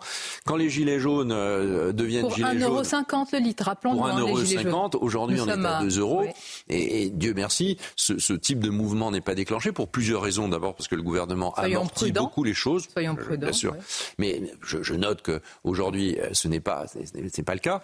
Et pour une bonne raison, à mon avis. La première, c'est que quand même le pouvoir d'achat était, je sais bien, il est agressé, ce pouvoir d'achat, mais il est quand même très soutenu par le gouvernement aujourd'hui et probablement plus soutenu que dans tous les Pardonnez-moi, le hein. président a dit lors de son intervention euh, sur TF1 et France 2 que le euh, comment dire que la dynamique des salaires a résorbé un peu l'inflation. Mais franchement, tous les Français, quand ils ont vu l'augmentation des œufs, des pâtes, ils se sont dit mais de quoi parle euh, le chef de l'État? Mais parce, qu'il y a, parce que, parce que, bah, parce que les, les salaires ont augmenté d'à peu près 5%. Alors en 2022, il y a une perte de pouvoir d'achat, c'est clair.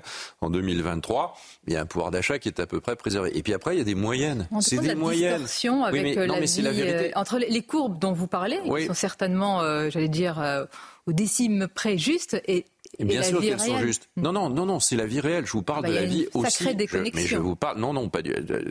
S'il y a bien des gens pas déconnectés, c'est bien les hommes et les femmes politiques. Hein. Ah, c'est les moins déconnectés, peut-être avec les journalistes, mais, les moins déconnectés parce qu'on parle. Reconnaissez que vous êtes aux manettes, et qu'on est, hein. et qu'on est élu par euh, par des par des personnes et qu'on est intégré dans son propre territoire. Vous trouvez que les, mesures là, les mesures de pouvoir d'achat, ah, les mesures de pouvoir d'achat, elles ont été euh, gigantesques. Les mesures de pouvoir d'achat, c'est de l'ordre de 40 milliards. Ces 40 milliards, ils ne sont pas allés dans la mer comme ça, ils n'ont pas coulé. Ils sont bien allés quelque part. Et donc ils sont allés eh ben, euh, vers les Français, ils ont réduit et, absorbé une partie de une partie de l'aide. Et puis par ailleurs, il y a eu évidemment euh, l'augmentation, euh, l'augmentation des salaires. Quand je dis vous, c'est-à-dire l'État, il a profité de l'inflation. Pour certains, ici même, il y a ah, quelques jours, Xavier Bertrand a parlé d'une cagnotte, d'un jackpot profiteur de crise. mais j'aime beaucoup Xavier Bertrand, mais, mais, parfois, parfois, il ne dit pas nécessairement des choses justes. Il a tort là-dessus. Ah. Euh, mais, il n'y a pas un excédent de TVA. Mais, c'est vrai aussi pour sa propre région, qui, est d'ailleurs la mienne. non, non, moi je rappelle que les régions, les régions ont une part de la fiscalité, ont euh, entre 17 et 20% de la fiscalité euh, carburant, et qu'elles peuvent fixer cette part. Elles peuvent l'abandonner si elles veulent. C'est curieux de demander toujours à l'État des efforts et jamais, jamais, jamais à soi. Donc en tout cas, et, d'ailleurs cette affaire de fiscalité, il y a à peu près 55 de fiscalité sur le sur l'essence. On dit il faut faut arrêter la fiscalité. Ça c'est ce que dit le Rassemblement national et quelques autres assez populistes. On n'a qu'à euh, supprimer la TVA ou baisser la TVA, baisser la TICPE, enfin que sais-je, baisser la fiscalité. Mais cette fiscalité, elle, ne sert pas à, elle sert à quoi On l'a entendu, le président de la République a dit en partie la transition énergétique. Mais elle sert pas à payer le, Saint-Esprit. Elle, sert à payer les services publics. Très bien, sur le ah, service public, très bien. Mais, sur la partie qui permet de, financer la transition énergétique. Et hier, le président a présenté euh, son plan. Il y a quand même des arbitrages. Est-ce que vous ne pouvez pas aujourd'hui un petit peu limiter, freiner certains de ces objectifs dans la transition énergétique? Fin du mois, fin du monde. Il n'y a pas d'arbitrage pour vous? Mais l'arbitrage, il est constant entre la fin du mois et la fin du monde. Enfin, mais il faut aller vivre cinq minutes. il faut aller vivre cinq minutes dans un autre pays. Monsieur Vert, les propriétaires, la plupart des propriétaires, à cause de contraintes dans le plan écologique, ne peuvent pas euh, louer leurs biens. De plus en plus. Et c'est autant de locataires qui ne peuvent pas louer ce bien à cause de contraintes. Est-ce qu'on ne peut pas lever un petit peu la chape de plomb sur le, ces personnes le, président, hier, a été euh, dans, dans, le sens que vous indiquez, c'est-à-dire que ce n'est pas des mesures de contrainte euh, euh, environnementales, c'est des mesures dans lesquelles on accompagne un changement de société, avec des mesures précises, ça va des, des pompes à chaleur, en mmh. passant par le véhicule, par les batteries, etc. etc.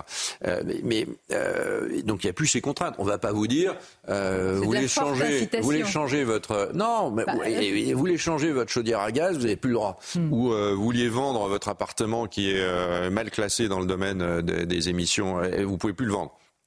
Euh, sauf si vous faites des travaux. Bon, il a, il a, il, a à juste titre. Le coût des travaux. Si je dois vendre un bien, mais que je dois faire des travaux de 100 000 euros. Oui, enfin, il y a la prime rénov. Enfin, écoutez, en France, dès qu'on se retourne, il y a la possibilité d'être aidé. Donc, quasiment. Hein. Donc, je, vraiment, enfin, il y a un moment donné, il faut, faut arrêter de pleurer. Surtout, euh, il faut regarder le monde qui bouge.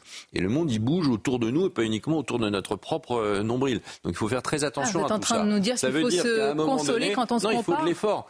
Il faut faire des efforts. Et l'idée de planification écologique, c'est pas un terme euh, techno. C'est planifier. Ça veut dire, je, je regarde ce qui va se passer et j'essaie de fixer des objectifs par grand secteur. Mais est-ce qu'ils sont réalisables? La voiture électrique, par exemple. Est-ce que vous êtes venu en voiture électrique ce matin, Monsieur Veur? Non, non. Alors, il faut qu'on se convertisse tous. Vous voyez? Non plus. J'ai pédalé pour arriver. Bien. C'est bien. Autre texte étudié, Eric Wirth. C'est important parce que euh, il y a beaucoup de crispation autour de ce sujet. Le projet de loi pour le plein emploi, il prévoit d'imposer un minimum, je crois, de 15 à 20 heures euh, d'activité hebdomadaire aux bénéficiaires du RSA. La gauche a crié au, scandale. Vous vous dites que, que ça s'impose dans ce monde euh, qui bouge, comme vous le décrivez? Oui, oui, bien sûr. Enfin, il y a des efforts de part et d'autre. Euh, c'est pas la première fois qu'on parle de cela. Il y a un revenu de solidarité active, je rappelle active, sur revenu de solidarité, il est assez logique qu'il y ait une contrepartie.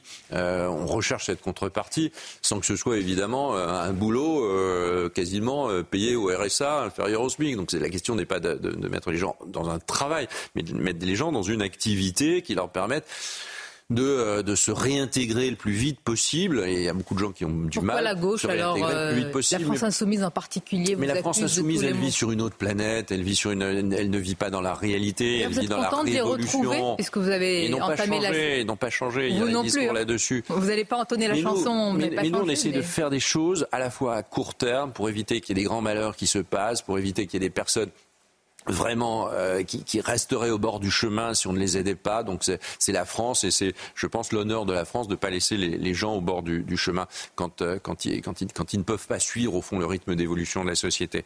Donc notre modèle social, il doit être travaillé autour de cela. Et le modèle social français il réduit considérablement les inégalités de, de revenus. Et est-ce est avant, euh, avant et après transfert euh, social. Mais en même temps, le monde, il va changer. C'est pas la France qui va l'empêcher de changer. Et tant mieux. S'il change pour que la planète soit plus propre, s'il change pour que la croissance ait un contenu euh, plus, plus, plus adapté à l'évolution du monde, tant mieux. Et c'est ce qu'on fait, sans contrainte particulière, mais avec évidemment une forte incitation à ce que les choses deviennent culturelles. Il n'y a rien de mieux que de penser que on a raison. Quand quelqu'un aujourd'hui, quand quelqu'un changera son chauffage et mettra une pompe à chaleur parce qu'on aura une industrie des pompes à chaleur qui sera plus. Bah, c'est peut-être pas, pas parce qu'il y est obligé, c'est parce qu'il considère que c'est bien. Et au fond, c'est la meilleure façon euh, d'engager des changements dans la société française, c'est de le faire avec et pas de le faire contre retrouver la France insoumise n'a pas été le, meilleur moment de cette. Euh, non, ils n'ont pas changé, ils n'ont pas dû prendre de, vos amis, de bonnes euh, vacances. Vos amis de la droite et LR ont changé? Parce que là, il y a une forte menace hein, sur le fait qu'ils ne vont pas vous suivre sur des textes importants. Est-ce qu'ils ont changé également? Écoutez, j'espère qu'il y a une évolution qui fait que selon la, le contenu des réformes, il y a, au fond l'idée que c'est pas uniquement euh, de la politique de posture, mais c'est aussi euh, de la politique de, hein. de conviction. Ah, je ne sais ah. pas, on verra. Je, je, on verra. Je, ne sais pas où on est, sont les discussions de Gérald Darmanin. Il n'est pas choquant de se dire qu'à un moment donné, le, texte doit être un texte de fermeté, fermeté, euh, moins de migration, euh, plus de plus d'OQTF, c'est-à-dire plus de, de, personnes qui sont renvoyées dans leur propre pays quand ces propres pays les acceptent. si c'était mmh. aussi simple, ce serait déjà été fait. Donc, en tout cas, plus de fermeté, une grande fermeté sur l'immigration, mais aussi une grande capacité d'intégrer quand on accepte une immigration. Et quand il y a des personnes qui sont au travail, qui sont rentrées de façon légale en France, et si elles sont rentrées de façon illégale, ça ne marche pas. Mais qui sont rentrées de façon légale en France, on peut se poser la question de savoir s'il faut les renvoyer pour les, pour les ramener à un moment donné, vu qu'il y, a des Français qui ne, veulent, qui ne veulent plus faire le boulot qu'ils font. Donc ces questions, elles doivent être posées avec beaucoup de réalisme et pas avec, encore une fois, des postures politiques qui ne conduisent nulle part. À bon entendeur. Je vous remercie, Eric Woerth. Merci d'avoir accepté notre invitation. C'était votre grande interview sur CNews Europe 1. Très bonne journée à vous, bien sûr. À vous aussi. C'est News 8h28, bientôt 8h30. Merci à vous, Sonia Mabrouk, et à votre invité, Eric Woerth. Voilà, on va revenir sur ce qu'a dit Eric euh, Woerth, notamment sur le, sur le RSA. C'est le texte qui est euh, à l'Assemblée euh, actuellement, en tout cas la, réforme de, France Travail, Pôle emploi qui va devenir France Travail. beaucoup d'actualités à nouveau ce matin. Déjà, l'équipe de la matinale est là. Vous le savez, hein, depuis 5h55, on est là avec vous. Chana Lousteau, Gauthier Lebret, Alexandra Blanc Guillaume Filleul pour le, pour le sport et Lomic Guillot. Allez, à la une, les recherches. Les recherches qui vont reprendre ce matin pour retrouver la petite Lina, 15 ans, dans le Barin. Elle a disparu samedi sur une route boisée entre son domicile et la gare. Dans un instant, on va retrouver notre envoyé spécial, Augustin Donadieu. À tout de suite, Augustin. Et puis, on sera en direct avec Bernard Boulou. Il est avocat, spécialiste des affaires de disparition de jeunes. À tout de suite, Maître Boulou. Une agression particulièrement choquante dont euh, je voulais vous parler ce matin. À Nice, un jeune Algérien sans papier a été interpellé après avoir frappé une jeune femme en pleine nuit à plusieurs reprises. On va y revenir. La moitié des courriers de réprobation envoyés aux familles par le rectorat de Versailles posent problème. Les courriers de la honte. Gabriel Attal a rencontré le recteur de l'Académie de Versailles. Et puis la santé, on parlera avec Brigitte Millot de la contraception masculine. Elle est en pleine évolution. Le docteur Millot qui sera avec nous donc pour en, parler. Les recherches vont reprendre ce matin à Saint-Blaise-la-Roche pour tenter de retrouver Lina, l'adolescente de 15 ans, est portée disparue depuis samedi dernier. Elle est partie de chez elle en fin de matinée pour se rendre à la gare à pied, un trajet de seulement quelques kilomètres à travers un bois à un moment. Euh, Lina devait prendre un train vers Strasbourg pour rejoindre son petit ami. Ne la voyant pas arriver, le garçon a donné l'alerte. Une enquête pour disparition inquiétante a été ouverte. Et on rejoint tout de suite notre envoyé spécial sur place, Augustin Donadieu. Augustin, hier, la battue a rassemblé plus de 100 personnes mais n'a rien donné. Vous êtes actuellement sur la route qu'a empruntée Lina samedi dernier. Hein. Effectivement, à quelques encablures, quelques mètres du domicile euh, de Lina où se trouvent ses parents. Et regardez cette route, c'est la départementale 350. C'est cette route que Lina euh, a empruntée samedi pour se rendre à la gare Saint-Blaise de Roche, euh, peu après 11 heures du matin. Cette route qui traverse la forêt, vous venez de le dire, 3 kilomètres à pied, durant lesquels eh la trace de cette adolescente de 15 ans a été perdue. Une nouvelle battue est organisée euh, ce matin à partir de 10h. Je vous le disais, à la gare de Saint-Blaise de Roche. Nous avons rencontré euh, des euh, voisins de la famille de Lina ce matin qui nous disent vouloir participer à cette battue, mais malheureusement, ceux que nous avons interrogés ne pourront pas y être du fait de leur, de leur travail, mais on sent une très forte mobilisation, notamment des proches de Lina, son petit ami, sa meilleure amie avec qui nous avons échangé. Ils tentent de mobiliser tout autour d'eux en partageant massivement la vie de recherche sur les réseaux sociaux. Ils seront présents ce matin à 10h à la gare pour euh, cette, deuxième battue, tout faire pour retrouver euh, cette adolescente de 15 ans. Les recherches ensuite euh, vont s'orienter vers l'étang du Breu. C'est à quelques centaines de mètres de la gare, un étang relativement étendu où les recherches vont se concentrer en fin de matinée si aucun élément probant n'ont été trouvés à la gare ici dans ce, village à la plaine, dans le, dans le Barin, on sent une réelle émotion et une forte mobilisation pour retrouver Lina, 15 ans. Augustin Donadieu, en direct de Saint-Blaise-la-Roche. Merci beaucoup, Augustin, avec Fabrice Elsner pour les images. Disparition inquiétante de Lina. Donc, Maître Boulou est avec nous, avocat. Bonjour, Maître Boulou. Merci beaucoup d'être en direct avec nous. Je disais que vous étiez spécialisé dans ce type d'affaires. Qu'est-ce qui fait que les gendarmes déclenchent une enquête pour disparition inquiétante? Qu'est-ce qui fait qu'une disparition euh, d'adolescents et d'adolescentes, en l'occurrence, devient inquiétante. Parce qu'il y en a beaucoup chaque jour des disparitions d'adolescents, mais, qui reviennent, c'est une petite fugue. Là, c'est plus inquiétant. Alors bonjour, euh, ce qui fait que la disparition en l'espèce, notamment, est inquiétante, c'est que euh, la jeune fille qui a disparu ne posait apparemment aucun problème. Euh, Ce n'était pas une fille qui était suicidaire, c'est pas une fille qui avait déjà fait des fugues. elle, elle avait une vie tout à fait, on va dire, ordinaire, normale pour une adolescente. Par conséquent, euh, la maman euh, était inquiète parce que sa fille, elle la connaît particulièrement bien, n'avait aucune raison de disparaître. Euh, elle, lui avait certainement dit qu'elle allait à Strasbourg pour voir son petit ami. Donc il n'y avait aucune inquiétude à avoir. Ça devient inquiétant à partir du moment où justement, eh bien, son départ et le fait qu'elle ne soit pas arrivée à destination euh, n'a aucune explication plausible. Voilà pourquoi c'est inquiétant. Oui.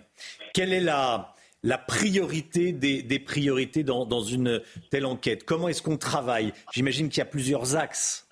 Alors, il faut agir très vite. Vous savez, une disparition, euh, dans une disparition, il n'y a pas de scène de crime. Donc, toutes les pistes sont envisageables. On a évoqué la fugue, mais là, euh, la porte va vite se refermer. Euh, on a la piste intrafamiliale, il faut aussi effectivement euh, l'explorer comme on a pu le faire dans l'affaire Émile. Et puis ensuite, il faut rechercher la piste de l'accident, la piste de l'enlèvement. Et, mais il faut agir très vite. Vous savez, les 48 premières heures sont les, les plus déterminantes. L'enquête, elle a pour tyran le facteur temps. Vous savez, plus le temps passe, plus les chances d'élucidation diminuent. Donc dans ce cas-là, il faut aller très vite et il faut que le cadre de l'enquête euh, judiciaire euh, soit euh, adapté. Plus effectivement on a affaire à une personne disparue qui est jeune et plus il faut que le cadre de l'enquête soit adapté. Ça veut dire quoi? Ça veut dire que si le procureur de la République a des éléments pour poursuivre l'enquête de flagrance et ensuite la transformer en enquête de huit jours préliminaire, s'il a des éléments, il n'y a pas de problème. Mais s'il n'a pas d'éléments, c'est-à-dire si on commence à, faire des recherches, à faire des battues, à, faire des sondages de cours d'eau, etc., ça veut dire qu'on n'a pas beaucoup d'éléments et qu'on s'oriente plus vers la piste criminelle de l'enlèvement, de la séquestration. Donc, qu'est-ce qu'il faut faire dans un cas comme ça? C'est ce que je plaide depuis des années. Il faut euh, que le procureur de la République transfère le dossier à des juges d'instruction pour enlèvement, séquestration, on, en, vient à une piste criminelle et ça veut dire que le juge d'instruction a des pouvoirs d'investigation les plus larges possibles, ce que le procureur de la République n'a pas en, l'état. Donc les enquêteurs, les gendarmes font ce qu'ils peuvent, mais avec des moyens d'enquête du Code de procédure hmm. pénale qui sont quand même limités. C'est dommage. Et plus le temps passe, plus vous verrez euh, qu'il sera difficile de euh, retrouver euh, des éléments. Donc dans des cas comme ça, c'est une vie qu'on veut préserver, qu'on veut sauver. je le disais encore tout à l'heure, Victor Hugo disait le droit à la vie, c'est le droit des droits. On n'a pas le droit, quand il s'agit, qui plus est, d'une jeune adolescente, de, perdre du temps avec un cadre de procédure qui, à mon sens, dans ce cas-là, n'est pas adapté. Adaptons la procédure à l'urgence de la situation et euh, saisissons tout de suite euh, une information judiciaire avec des juges d'instruction qui auront des euh, hmm. pouvoirs d'investigation beaucoup plus larges. C'est extrêmement intéressant ce que, ce que vous dites. Restez avec nous, Maître Boulou, s'il vous plaît. Je voudrais qu'on réécoute le témoignage de, de, la mère. elle, elle, ressent évidemment une, une douleur incommensurable. Écoutez. Je remercie tout le monde, tous les gens qui, participent, tous les gens qui. tout le monde, la gendarmerie pour leur réactivité, pour. Tous les gens qui, me soutiennent, tout. Ma famille, mes amis qui sont là et, depuis la première minute. Euh, voilà, je. Je veux retrouver ma fille, je veux qu'elle soit près de moi. comme toute maman, vous comprendrez bien que c'est euh, difficile, c'est. C'est une torture de plus avoir son enfant près de soi. C'est quelque chose que je souhaite à personne. C'est une grande douleur. Voilà. Un témoignage bouleversant euh, de la mère de, Lina, maître, Boulou. Euh, que dit-on à, la mère de Lina? On fait le maximum pour retrouver sa fille C'est ce que je viens de dire. On fait le maximum. Vous voyez, c'est, euh, son témoignage est particulièrement déchirant. Mm. Euh, elle, vous le dit, elle nous dit euh, Je ne le souhaite à personne. Malheureusement, ça peut arriver à tout le monde.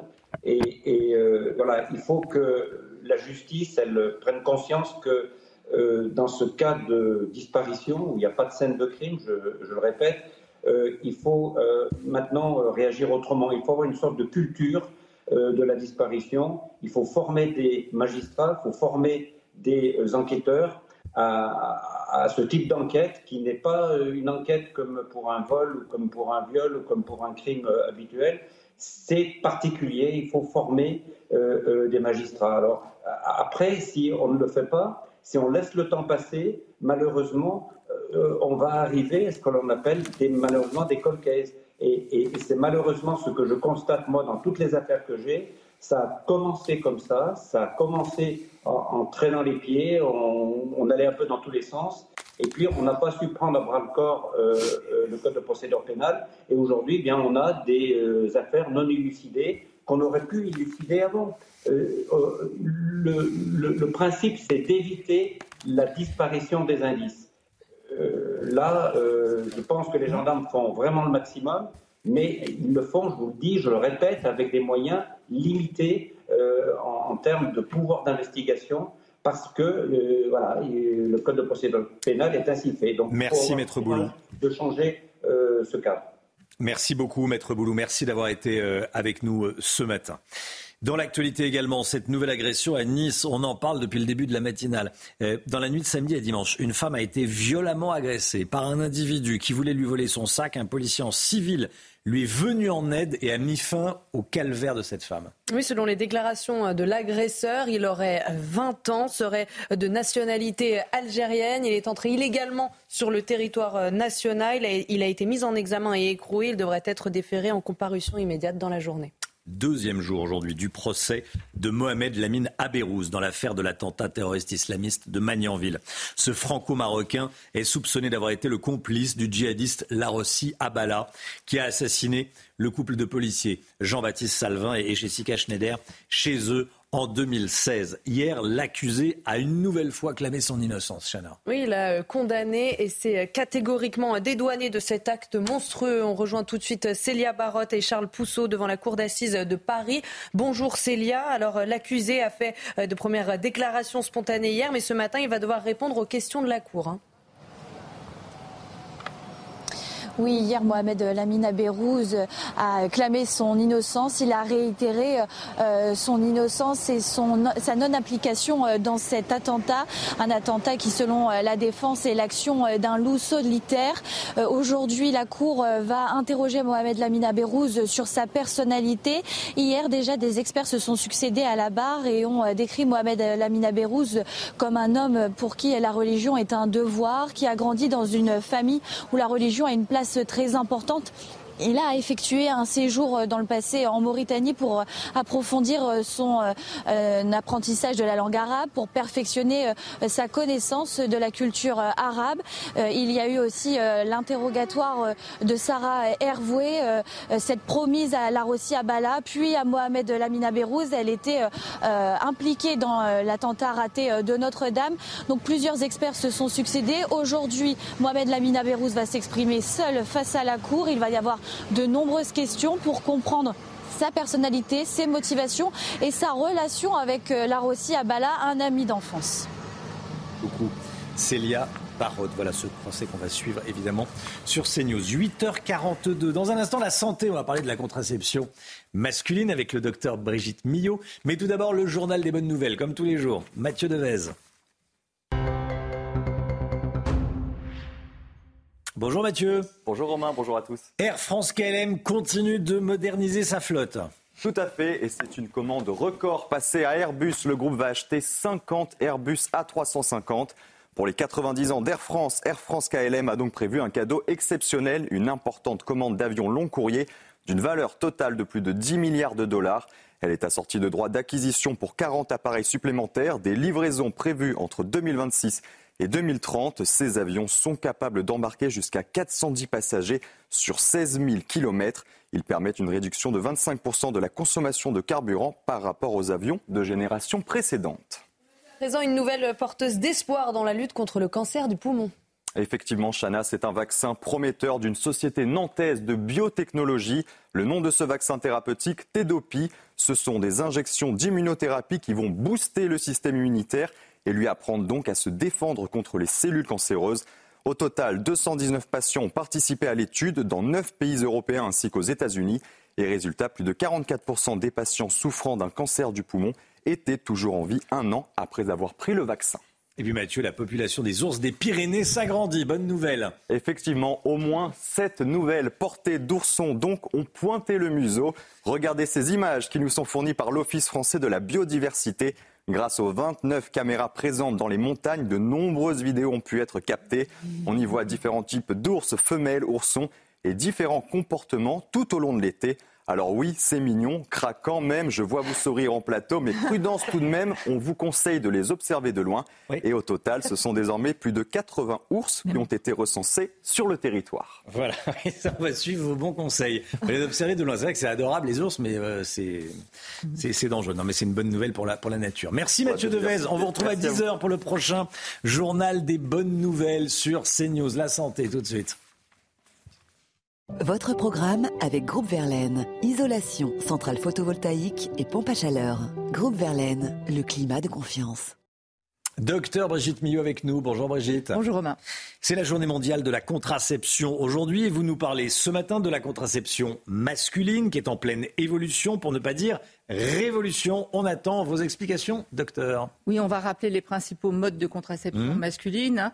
Il y a bien entendu le préservatif euh, que tout le monde connaît, qui est un mode de contraception, mais qui évite aussi les infections sexuellement transmissibles. Il ne faudrait pas l'oublier. Après, il y a le retrait. Je précise le retrait avant éjaculation. Ensuite, il, il y a la vasectomie. Et c'est la vasectomie qui est en pleine évolution.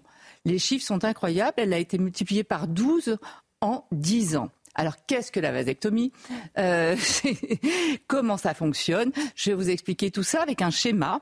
On va voir sur le premier schéma mmh. euh, une coupe anatomique de l'appareil génital masculin vous voyez donc euh, en vert, il y a la vessie. J'ai pas mis tous les éléments. Hein. ce qui est la petite feuille, là, c'est ce qu'on appelle les vésicules séminales. Il manque les glandes de Cooper pour pas surcharger le schéma. Je n'ai pas tout mis. Hmm. Comment se passe l'éjaculation? Vous voyez, dans le testicule sont fabriqués les spermatozoïdes. Après, ils vont monter par ce qu'on appelle le canal déférent. Ce qui est important, c'est de voir le chemin des spermatozoïdes. Ils montent par le canal déférent. Là, ils vont être mélangés au liquide à la fois de la petite feuille, là, la vésicule séminale, mmh. de la prostate en bas, des petites glandes de Cooper qui sont sous la prostate. Et c'est après, une fois qu'il y a tout ce mélange, que l'éjaculat va partir par l'urètre.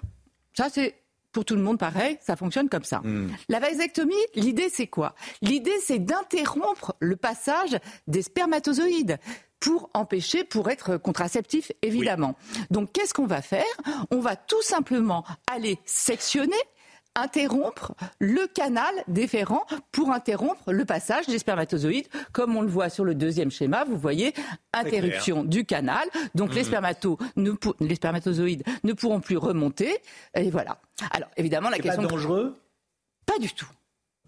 Voilà. Non, parce que si ça, ça va s'arrêter de produire, donc. Euh, Alors ça va pas s'arrêter de produire. Ça va continuer à produire, mais ça va être éliminé comme ça. Il faut juste rappeler que dans un éjaculat normal, c'est à peu près une demi-cuillère à café à une cuillère à café, il y a simplement 1% de spermatozoïdes. 1%.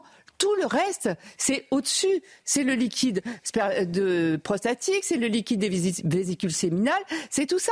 Donc, mmh. donc c'est juste 1% du liquide. Donc effectivement, la question que vous posez et que tout le monde se pose, est-ce que ça va transformer, changer euh, ma sexualité? Là, je vous ai mis pour bien le préciser que ça ne modifie rien, ni votre libido, ni votre érection, ni votre orgasme. Ça ne change rien. Et ça, c'est important, mmh. effectivement, de le rappeler. Donc la vasectomie ne modifie ni libido, ni l'érection, bah, ni l'orgasme. Oui, c'est effectivement. Oui, non, mais vous avez bien fait. Euh, je m'en doutais, c'est pour ça que j'ai prévu la réponse. Ce qui est, alors, comment ça se passe? En fait, vous allez consulter, si vous décidez, après on verra quelles sont les principales raisons. Il faut aller voir un médecin qui va discuter avec vous. Il y a quatre mois de délai de réflexion entre la première consultation et la décision opératoire.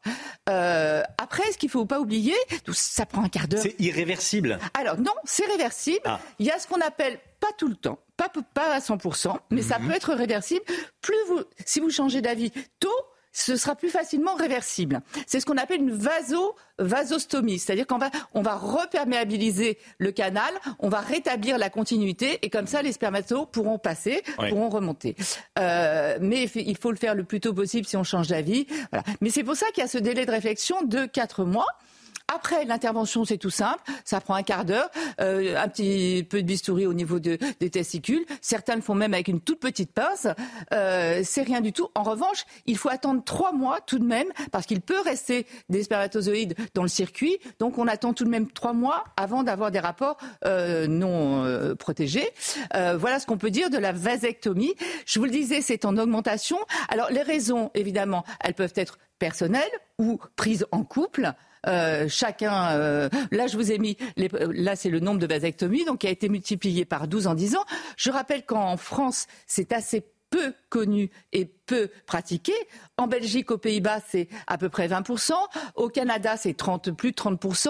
Vous voyez, ça dépend vraiment euh, des pays. En Australie, c'est 25%. Donc, c'est très pratiqué dans d'autres pays, moins connu en France.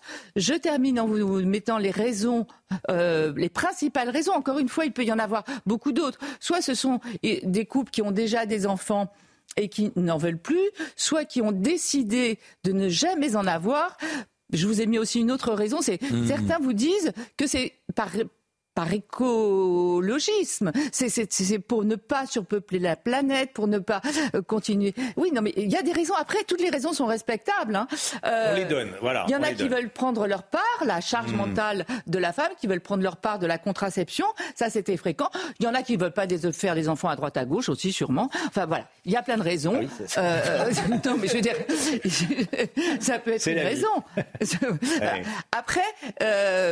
Pour terminer, juste vous dire qu'il y a aussi autre chose euh, qui existe, c'est ce qu'on appelle, mais qui, je vous ai mis les hum, principes euh, principaux modes de, contraception masculine, mais il y a qui sont autorisés. Il y en a une aussi qui est testé par pas mal de quelques hommes. C'est ce qu'on appelle le, le, slip thermique, c'est-à-dire la contraception thermique par chaleur. C'est le slip chauffant. Voilà. Oui, voilà. J'ai lu ça. Vous avez vu ça Oui. je, je, pense que rien qu'à le regarder, c'est un mode de contraception lui tout seul en le regardant. Mais bon, ça c'est ça c'est autre chose. L'idée c'est quoi? On l'a déjà dit. C'est confortable ceci dit euh, d'avoir des vêtements chauffants. Franchement, moi j'ai pas essayé. Oui, oui, moi non plus. Mais, euh... mais euh, non, l'idée c'est quoi? On l'a déjà dit ici, on en a déjà parlé. Si les testicules sont à l'extérieur, ce n'est pas par hasard. C'est parce que pour produire des spermatozoïdes, il faut une température comprise entre 34 et 35. Or, le corps est à 37. Donc là, l'idée de ce slip, c'est de rapprocher les testicules du hmm. corps, de les remonter pour qu'ils soient plus près et que la température monte. Et ce serait comme, mais il faut les porter 15 heures par jour, hein, le slip, et, et pour réchauffer. Voilà sachez que ça existe. Allez regarder, les images sont intéressantes euh, sur le net. Voilà, vous verrez la contraception thermique. On en reparlera. Et puis il y a aussi la contraception euh, euh, par pilule qui est à laisser chez l'homme. Voilà ce que vous pouvez dire de la contraception masculine. Elle change. C'était votre programme avec Groupe Verlaine. Isolation, centrale photovoltaïque et pompe à chaleur. Groupe Verlaine, le climat de confiance.